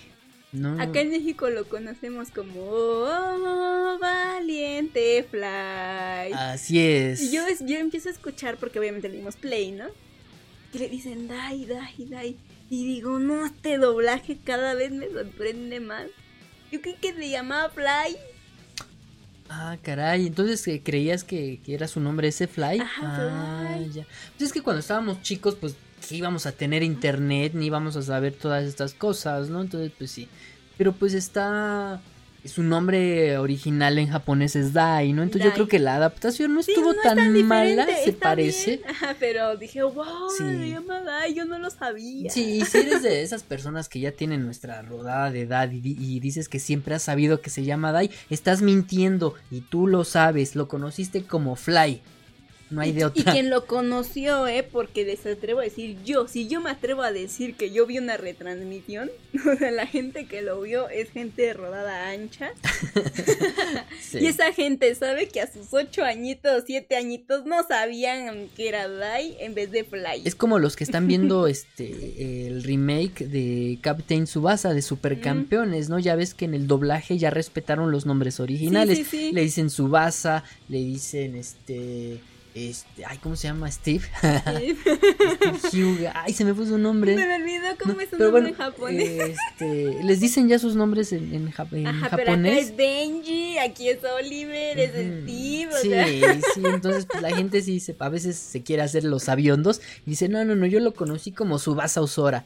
No, No. lo conociste como Oliver Atom Yo, yo sí acepto mis cosas como son, es Oliver Atom. y era católico. Y era católico y creía en la Virgencita de Guadalupe. Así es. Y hay un meme de eso, no estoy mintiendo de Sí, verdad. busquen muchachos. Supercampeones Virgen y ya. Virgen de Guadalupe. Ajá. Pero es Y van a saber a lo que nos increíble. referimos. Sí, pero, Pero pues bueno. ya pasamos a las aventuras de Fly o las aventuras de Dai. Eh, esta serie se estrena los viernes a las 9 de la noche aquí en México. Órale, Eh, sí, para este lado del charco sí, está, está bien. Eh, nos dice, el mundo estuvo una vez a merced de Hadlar, el Señor Oscuro, pero recuperó la paz gracias a un espadachín conocido como el Héroe. Y su grupo de compañeros han pasado los años y en la isla del Murín, una isla perdida en el Océano del Sur, acabaron viviendo todos los monstruos que en su día sirvieron al Señor Oscuro. Dai, o Fly, es el único humano de la isla y aspira, y aspira a ser un héroe, viviendo en paz con los monstruos. Sin embargo, su vida cambia por completo cuando el señor oscuro Hadlar resucita. Promesas de sus maestros, encuentros con nuevos amigos y un destino del que no puede escapar. Recordemos Ay, que... eso es spoiler porque en el primer episodio no pasa todo lo que acaban de narrar aquí. No, pero como que sobreentiende, no está como que ya más dirigido a la audiencia vieja, a los bueno, que ya sí, vieron no es spoiler, Fly. perdón, porque obvio pues hay todo un... un, tra- un trasfondo, ¿no? Todo un Ya, está hecha, ¿no? Si quieres ves la viejita y pues ya no te spoilean nada, ¿no? Sí, pero recordamos que en la adaptación viejita el manga, más bien este, el anime se quedó creo como a la mitad del manga. Sí, sí, ya se venía lo bueno, sí. ya se venía lo bueno. Se y quedó justamente en una batalla que yo creo que es de las más épicas y simbólicas de la humanidad. Sí, al inicio que de nos esa marcaron, batalla. ajá, que nos marcaron nuestra infancia. Sí, al inicio de esa batalla y ya cuando vemos ya no va, no va a ser la, la continuación, o sea, no manchen. Sí, fue muy triste, pero pues bueno, espero que en esta reedición, pues este, sí, sí lo terminen. O traten de terminarlo, ya saben, ¿no? Eliminando episodios que son de rellenito, reduciendo algunas líneas para que pues todo pueda quedar y pues lo puedan hacer. ¿no? Fíjate que yo me esperaba una un remake también del opening viejito. Fíjate que yo Eso no, no lo esperaba porque yo sabía que no iba a ser. Pero mi ilusión nunca murió. O sea, yo tenía la esperanza de cantar así como hace rato les canté. Oh, valiente fly. O sea, de verdad tenía muchas, muchas ganas de cantarme algo en español, así con todo mi ronco pecho y con toda la emoción, pero pues no fue así, ¿no? Un opening que de hecho yo diría que pasaría desapercibido en los top list de, de los openings. Sí, yo creo que sí, es como medio genérico, Ajá, es muy lamentablemente. genérico de aventura normal. Pero pues bueno, esta historia no viene justamente a destacar por el opening, viene a destacar por, por toda la nostalgia y todas las aventuras que vivimos de niños que queremos revivir ahora. Y otra vez Toei Animation está, este, ¿cómo se llama? Eh, ¿Cómo se le dice esto cuando te basas en la nostalgia? Apelas a la nostalgia. Está apelando a la nostalgia otra vez más. Así Pues yo espero que, ya se traigan este producto nuevo porque nada te va a dar más hype y más hit que, que, que traigas que algo nuevo, ¿no? Original. Pero pues de momento se agradece que, que retomen estas historias que, Sí. que yo sí las valoro, yo las guardo mucho en mi corazón. Yo sí Pues- soy nostálgica. Sí, pero como que ya los tiempos igual ya cambiaron bastante. El manga y se estrenó hace muchos años y pues obviamente tenía ese humor de los japoneses en donde enseñaban un poquito de más, eran como que muy... mm, ¿Cómo se le dice? Muy pícaros, ¿no? Ah, ya sé a qué te refieres, perdón, Ajá. como que no te agarraba la onda. Sí, no, muy... mm, Pues sí, que si a alguien se le levanta la falda con el viento, te ríes en vez de que te vergüenzan. Sí, así es. Entonces, este, omitieron algunas cosas que en el manga sí, este, sí aparecen, precisamente por la cuestión de que pues ya son otros tiempos, ¿no? A final de cuentas. Eh, y pues, eh, pues Fly es para la... la- iba a decir la chaviza, ¿no? Como comentamos en la entrevista del buen Shake. Este, pero pues no, no es para la chaviza. Es Está muy bien adaptado. Se, se notan los elementos que han rescatado que a lo mejor en su momento cuando yo era niña no noté. Pero que ahora veo y digo, no inventes, los monstruos son Pokémones, ¿no? Los tubitos estos que usa Fly son Pokébolas. Sí. Entonces hoy ustedes, si lo ven con sus hijos, los que tengan la dicha de tener hijitos y poder compartir estos momentos, que ambos les van a poder interesar, ¿no? Ustedes por nostalgia y a sus hijitos, pues porque está muy divertido. O sea, literalmente parece la isla de los Pokémon, así, ¿no? Le da unas Pokébolas, le enseña a usar las Pokébolas, en fin. El punto es que en el, el primer episodio queda súper bien marcado que Fly sí, sí o sí quiere ser un héroe. Así es. Queda súper marcado que sí, sí o sí el mundo cree que ya acabaron con el mago oscuro o como ¿no? Que sí o sí o sí todos los monstruos son pacíficos, pero que se aislaron de la humanidad. Quedaron en una isla, o sea, no conviven, no nada. Queda súper claro que también Fly no tiene perro que le ladre, o sea, no hay papás, no hay nada que se interfiera en sus decisiones más que los monstruos. En este caso hay Ah, un sí, monstruo porque- que destaca que es sabio, ¿no? Y- Sí, porque este, al inicio de, de este anime ah, empezó muy diferente, como que ya nos están tanteando cómo está la onda, porque se ven unas siluetas que están dejando a un bebé en esa isla, y eso no se ve en el anime ni en el manga, No. creo, ¿eh? Eso no se ve. Entonces, así como que eso fue una escena nueva, ¿no? Para esta sí. adaptación que ya nos van a, a, este a a desglosar adentrarnos, después, ¿no? supongo, sí. sí. Este el color de de, La paleta de, de Brass, de Brass el monstruito Ajá. en el anime pasado es naranjita, si no me equivoco. Y aquí es como gris, Grisecito. grisáceo, ¿no? Entonces también este, un dato a destacar esa situación. Algunas cosas que omitieron un poquito. eh, pero pues en general fue un episodio bonito, está, está padre. Sí, fue bonito y se entiende lo principal, ¿no? Fly quiere ser un héroe. El destino, a enfrentarse a unas personas malas, oportunistas, lo lleva a toparse justamente a su verdadero camino, ¿no? A empezar su camino como héroe, porque en la isla yo creo que se habría quedado entrenando mil años, algo que él no puede hacer, ¿no? Que son hechizos, le cuesta trabajo. Y gracias a esta circunstancia, porque no hay mal que por bien no venga, pues esa circunstancia orilla a Fly a dirigirse a su verdadero, a su verdadero sueño que es ser un héroe. Así es, Andy. Toda la razón, véanlo, está, está, está bonito. Este, si eres de eh, los chicos nuevos, posiblemente te vaya a aburrir un poquito. Pero ten paciencia, porque de verdad que sí, después bueno, va agarrando la sabor, historia, ¿eh? sí, porque tiene todavía ese toque clásico, ¿no? Que no, no es tan, este, luego, luego las super, este, peleas como en Tate no Yusha. No, no, no, o tengan en- paciencia. Ajá. Si no tienen paciencia, pues será muy triste. Se van a perder una bonita historia con muchos valores. Ujú, Sí, así es, chavos. Y pasamos a nuestro anime final. Al otro como clásico nuevo, ¿no? Un nuevo clásico. Eh, se trata de Yashahime Princess Half Demon. Este fue esperado por muchos, muchos, muchas personitas. Sí, ¿no? has, has dicho fue en este mismo año cuando Sí, se anunció, Vieron ¿no? mucho de qué hablar, yo creo que han estado muy presentes los últimos dos meses, así sale noticia de ellos cada semana, que si el diseño de personaje, que si la portada de no sé quién, que si otro póster, que si otro personaje, en Sí, fin. la rompió completamente Sí, rompieron el ahí. internet.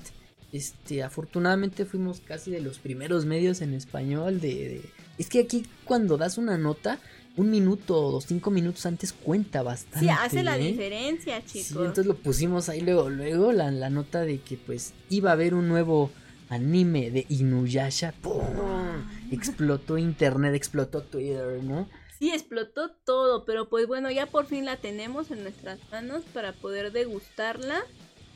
Y en el primer episodio se encargan más o menos de, de contarnos la trama. Ay, perdónenme, la sinopsis. Ah, ese es cierto, la sinopsis. Vámonos con la sinopsis, ¿no? Este, esta serie inicia los sábados, bueno, se estrena los sábados, cada episodio, eh, a las 5 de la mañana. 5 de la mañana menos... ¿Cuántas horas nos lleva Japón? ¿18? quién sabe, es un buen horario para Japón, ¿no? Los animes que nos llegan a nosotros en la mañana madrugada, eso es un buen horario para Japón. Eh, bueno, nos trata, trata de eh, Yashahime Princess Half Demon. No sé cuántas veces he leído aquí la sinopsis eh, de Yashahime. Sí, ya la hemos leído como unas cuatro veces sin bromear entre Sí. las noticias anime y otros podcasts, en fin. Entonces, no es spoiler, ¿eh? ahí les va. Eh, Yashahime Princess Half Demon sigue la historia de las hijas de Sesshomaru e Inuyasha, las hijas, en un viaje que trascenderá en el tiempo. En la era feudal, las gemelas medio demonio Towa y Setsuna se separan tras un incendio forestal, mientras busca desesperadamente a su hermana menor.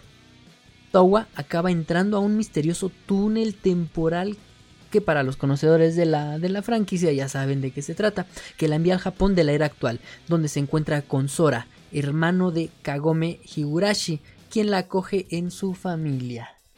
Entonces es una sinopsis que pues creo que no vimos nada de eso en el episodio 1. No, chicos, ¿No? eso no se ve. El episodio Es como un prólogo, ¿no? Ajá, el episodio 1 únicamente se encarga de presentarnos a duras cuentas. No, no presentarnos, a, hacernos un recuento de los personajes viejitos. No se toca como tal. Bueno, sí, pero no tanto a los personajes que van a ser las protagonistas de esta historia. No. Se tratan más de presentarnos a Ome, a Sheshumaru, a Inuyasha, a esta. a Sango, en fin, ¿no? O sea, nos van presentando a todos como que qué pasó después, ¿no? Sí, porque están contando una historia. Está, este, atraparon a la hija de Sesshomaru, ¿no? Está amarrada y como que empiezan a contar la historia de justamente qué pasó cuando esta Ome se quedó en la era feudal. Sí, cuando decidió que siempre sí se iba a quedar con Inuyasha, porque recordemos que al final supuestamente ella regresa a su casa, ¿no? Pero pues aquí te está contando, pues que no, o sea que siempre sí se queda con Inuyasha y en el mundo feudal. Y pues te empiezan como que a contar que se siguen dedicando a lo mismo, ¿no? A matar demonitos ahí que quedaron como, como en, un, en un letargo. De, pen- o sea, de, de pensar, mejor dicho, de la ignorancia, ¿no? De que Kikyo ya se había muerto, de que la perla Shikon ya no existe, todavía hay demonios por ahí que quedaron en letargo que siguen pensando pues que por ahí anda Kikyo y que por ahí anda la perla y que yo quiero el poder y todas esas ondas que ya vimos en todo Inuyasha como por 230 y tantos episodios. Pero fue muy padre ver otra vez a los Me personajes, encantó que ¿no? hicieran este recuento porque ya ves que va empezando el capítulo y justamente salen las, las hijas, ¿no? Y dije, no manches, ¿cómo van a empezar de lleno? Sí, no me calme, hagan esto, calme. por favor. Yo dije, entonces de verdad solo voy a ver a Inuyasha en fragmentitos, o sea, donde las esté regañando o algo así. No, por favor, no me hagan esto. Me dijeron, está bien, no. y pues ya no me hicieron un recuento de, de Sango, de sus hijos, del hermano de Sango, que ahora es pupilo de Sesshomaru, en fin, ya te hacen como que el recuento del qué pasó. Y yo creo que a partir de ahí, pues van a partir, no valga la redundancia, con la historia de las chicas. Entonces, este primer episodio, aunque puede decirse que es de rellenito, no se lo pueden perder. Sí, no, fue un prologuito, ¿no? Es un prólogo muy bonito. Atañe a la nostalgia, como dice Aaron. Entonces, de verdad que véanlo, consérvenlo en sus corazones. Sí, y no, se pierdan los demás. Las explicaciones están muy, muy bonitas. Sí, sí, así es. Y pues ya se deja ver como que el enemigo, ¿no? Sí, sí, Desde sí. el primer episodio. Sí, ya, ya se deja ver qué onda. No hubo, no hubo opening, ¿verdad? No lo vimos el opening. No, creo que no, nada más estuvo el, el ending. Sí, la animación está bonita también, Sí, está chida. Es el mismo bonita. estudio de animación ¡Ah, Sunrays, qué bien! el que hizo la serie viejita. sí. Y extrañé, y extrañé no cantar el mundo debe cambiar. Ay, Así como sí, con Fly me también. pasó lo mismo. ¡Oh, mi corazón se rompía en Eso hubiera estado de lujo, ¿no? No, me muero. Como ¿te lo que imaginas? hicieron con Butterfly, el opening de Digimon, ¿no? ¡Ay, no! Ahí yo sí lo amé. Por siempre. Sí, este fue un gran detalle que posiblemente hubiera estado, hubiera funcionado en estos dos animes. Ajá, tanto en Fly como en Yashahime. Pero bueno, estos fueron los animes que nosotros vimos. Si tú viste otros, pues me encantaría que ahí en la cajita de los comentarios pues me dejaras Sí, tú no importa en qué lugar lo viste. Ajá, ¿eh? Sí, no importa, no, yo no A veces juzgo, nos, nos ponemos pesados, pero con los pero que... No, pero cuando sí. ya lo dicen demasiado. o sea. Sí, sí, o sea, si lo viste en FLBs, pues deja tu comentario, ¿no? ¿Qué estás viendo ahorita? Sí, que ¿Sale? están viendo? ¿Qué me recomiendan por ahí? Porque ya saben que yo soy muy encasillada, ¿no? Yo generalmente no paso de 5 porque y seguir cinco animes la verdad está muy muy difícil por cuestiones de tiempo y así. Sí, no sé cómo le vamos a hacer. No, yo tampoco sé cómo le vamos a hacer, pero bueno. Ustedes también pueden darme otra recomendación, a lo mejor también me animo, o si no, por lo menos a estar leyendo reseñitas por ahí que me vaya, me vaya encontrando. Así es, chicos. Entonces, este, con esto terminamos este pequeño bloque. No se vayan ya para despedirnos. Programas en vivo, análisis, reseñas, tops, concursos, entrevistas y mucho más. Solo en multianime.com.mx. Y ya estamos de regreso en Multianime Podcast número 7 de la segunda temporada. Solamente ya para despedirnos, Andy. Sí, les agradezco mucho que se hayan quedado a escuchar este podcast. La entrevista estuvo bonita. Ajá, que se quedaran en la, en la entrevista para seguir conociendo a más personas que empiezan a incursionar en este mundo de la creación de contenido que no es nada fácil pero que al final de cuentas traen más material a su mano para su entretenimiento, para su degustación. sí, sí, sí, si tú conoces a alguien que quieras que entrevistemos aquí o si eres un creador de contenido que apenas va empezando, con mucho gusto, ya sabes, mándanos un mensaje directo y... aquí tienes un espacio en Multianime. Creo que Multianime siempre se ha caracterizado, al menos desde que yo este, colaboro con ustedes, porque no estoy desde los inicios, lamentablemente pero siempre he sabido que ustedes apoyan a todos, a chiquitos, a grandes, así como están con Konishiwa, con Madness, o sea, con, con grandes de la industria, al menos aquí, en México. También los he visto apoyar estos canales chiquitos, canales que van en... Se me hace muy padre que que siempre abra este espacio para todas las personas. Entonces no seas tímido si tienes, si vas empezando, si quieres retweet, si quieres compartidas, si quieres likes, aquí hay. Así es, chavos. Eh, pues en dónde nos pueden encontrar, Andy. Bueno, nuestro anuncio parroquial de cada podcast, ya saben que estamos en YouTube como Multianime Espacio Plus. En Twitter nos pueden seguir como arroba multi-anime. En Facebook y en Instagram estamos como siempre multianime.com.mx. En Spotify y en otras plataformas de ¿cómo se les dice? De, podcast. de podcast nos pueden encontrar como multianime y no se olviden de visitar la página web multianime.com.mx. Así es, chavos, entonces ya lo saben. Eh, me despido, yo soy Alex. Yo soy Andy. Y nos vemos para el próximo video. Hasta la próxima. Adiós. Bye. Bye. Recuerda visitarnos en nuestro sitio web multianime.com.mx y en nuestras redes sociales como Facebook y Twitter.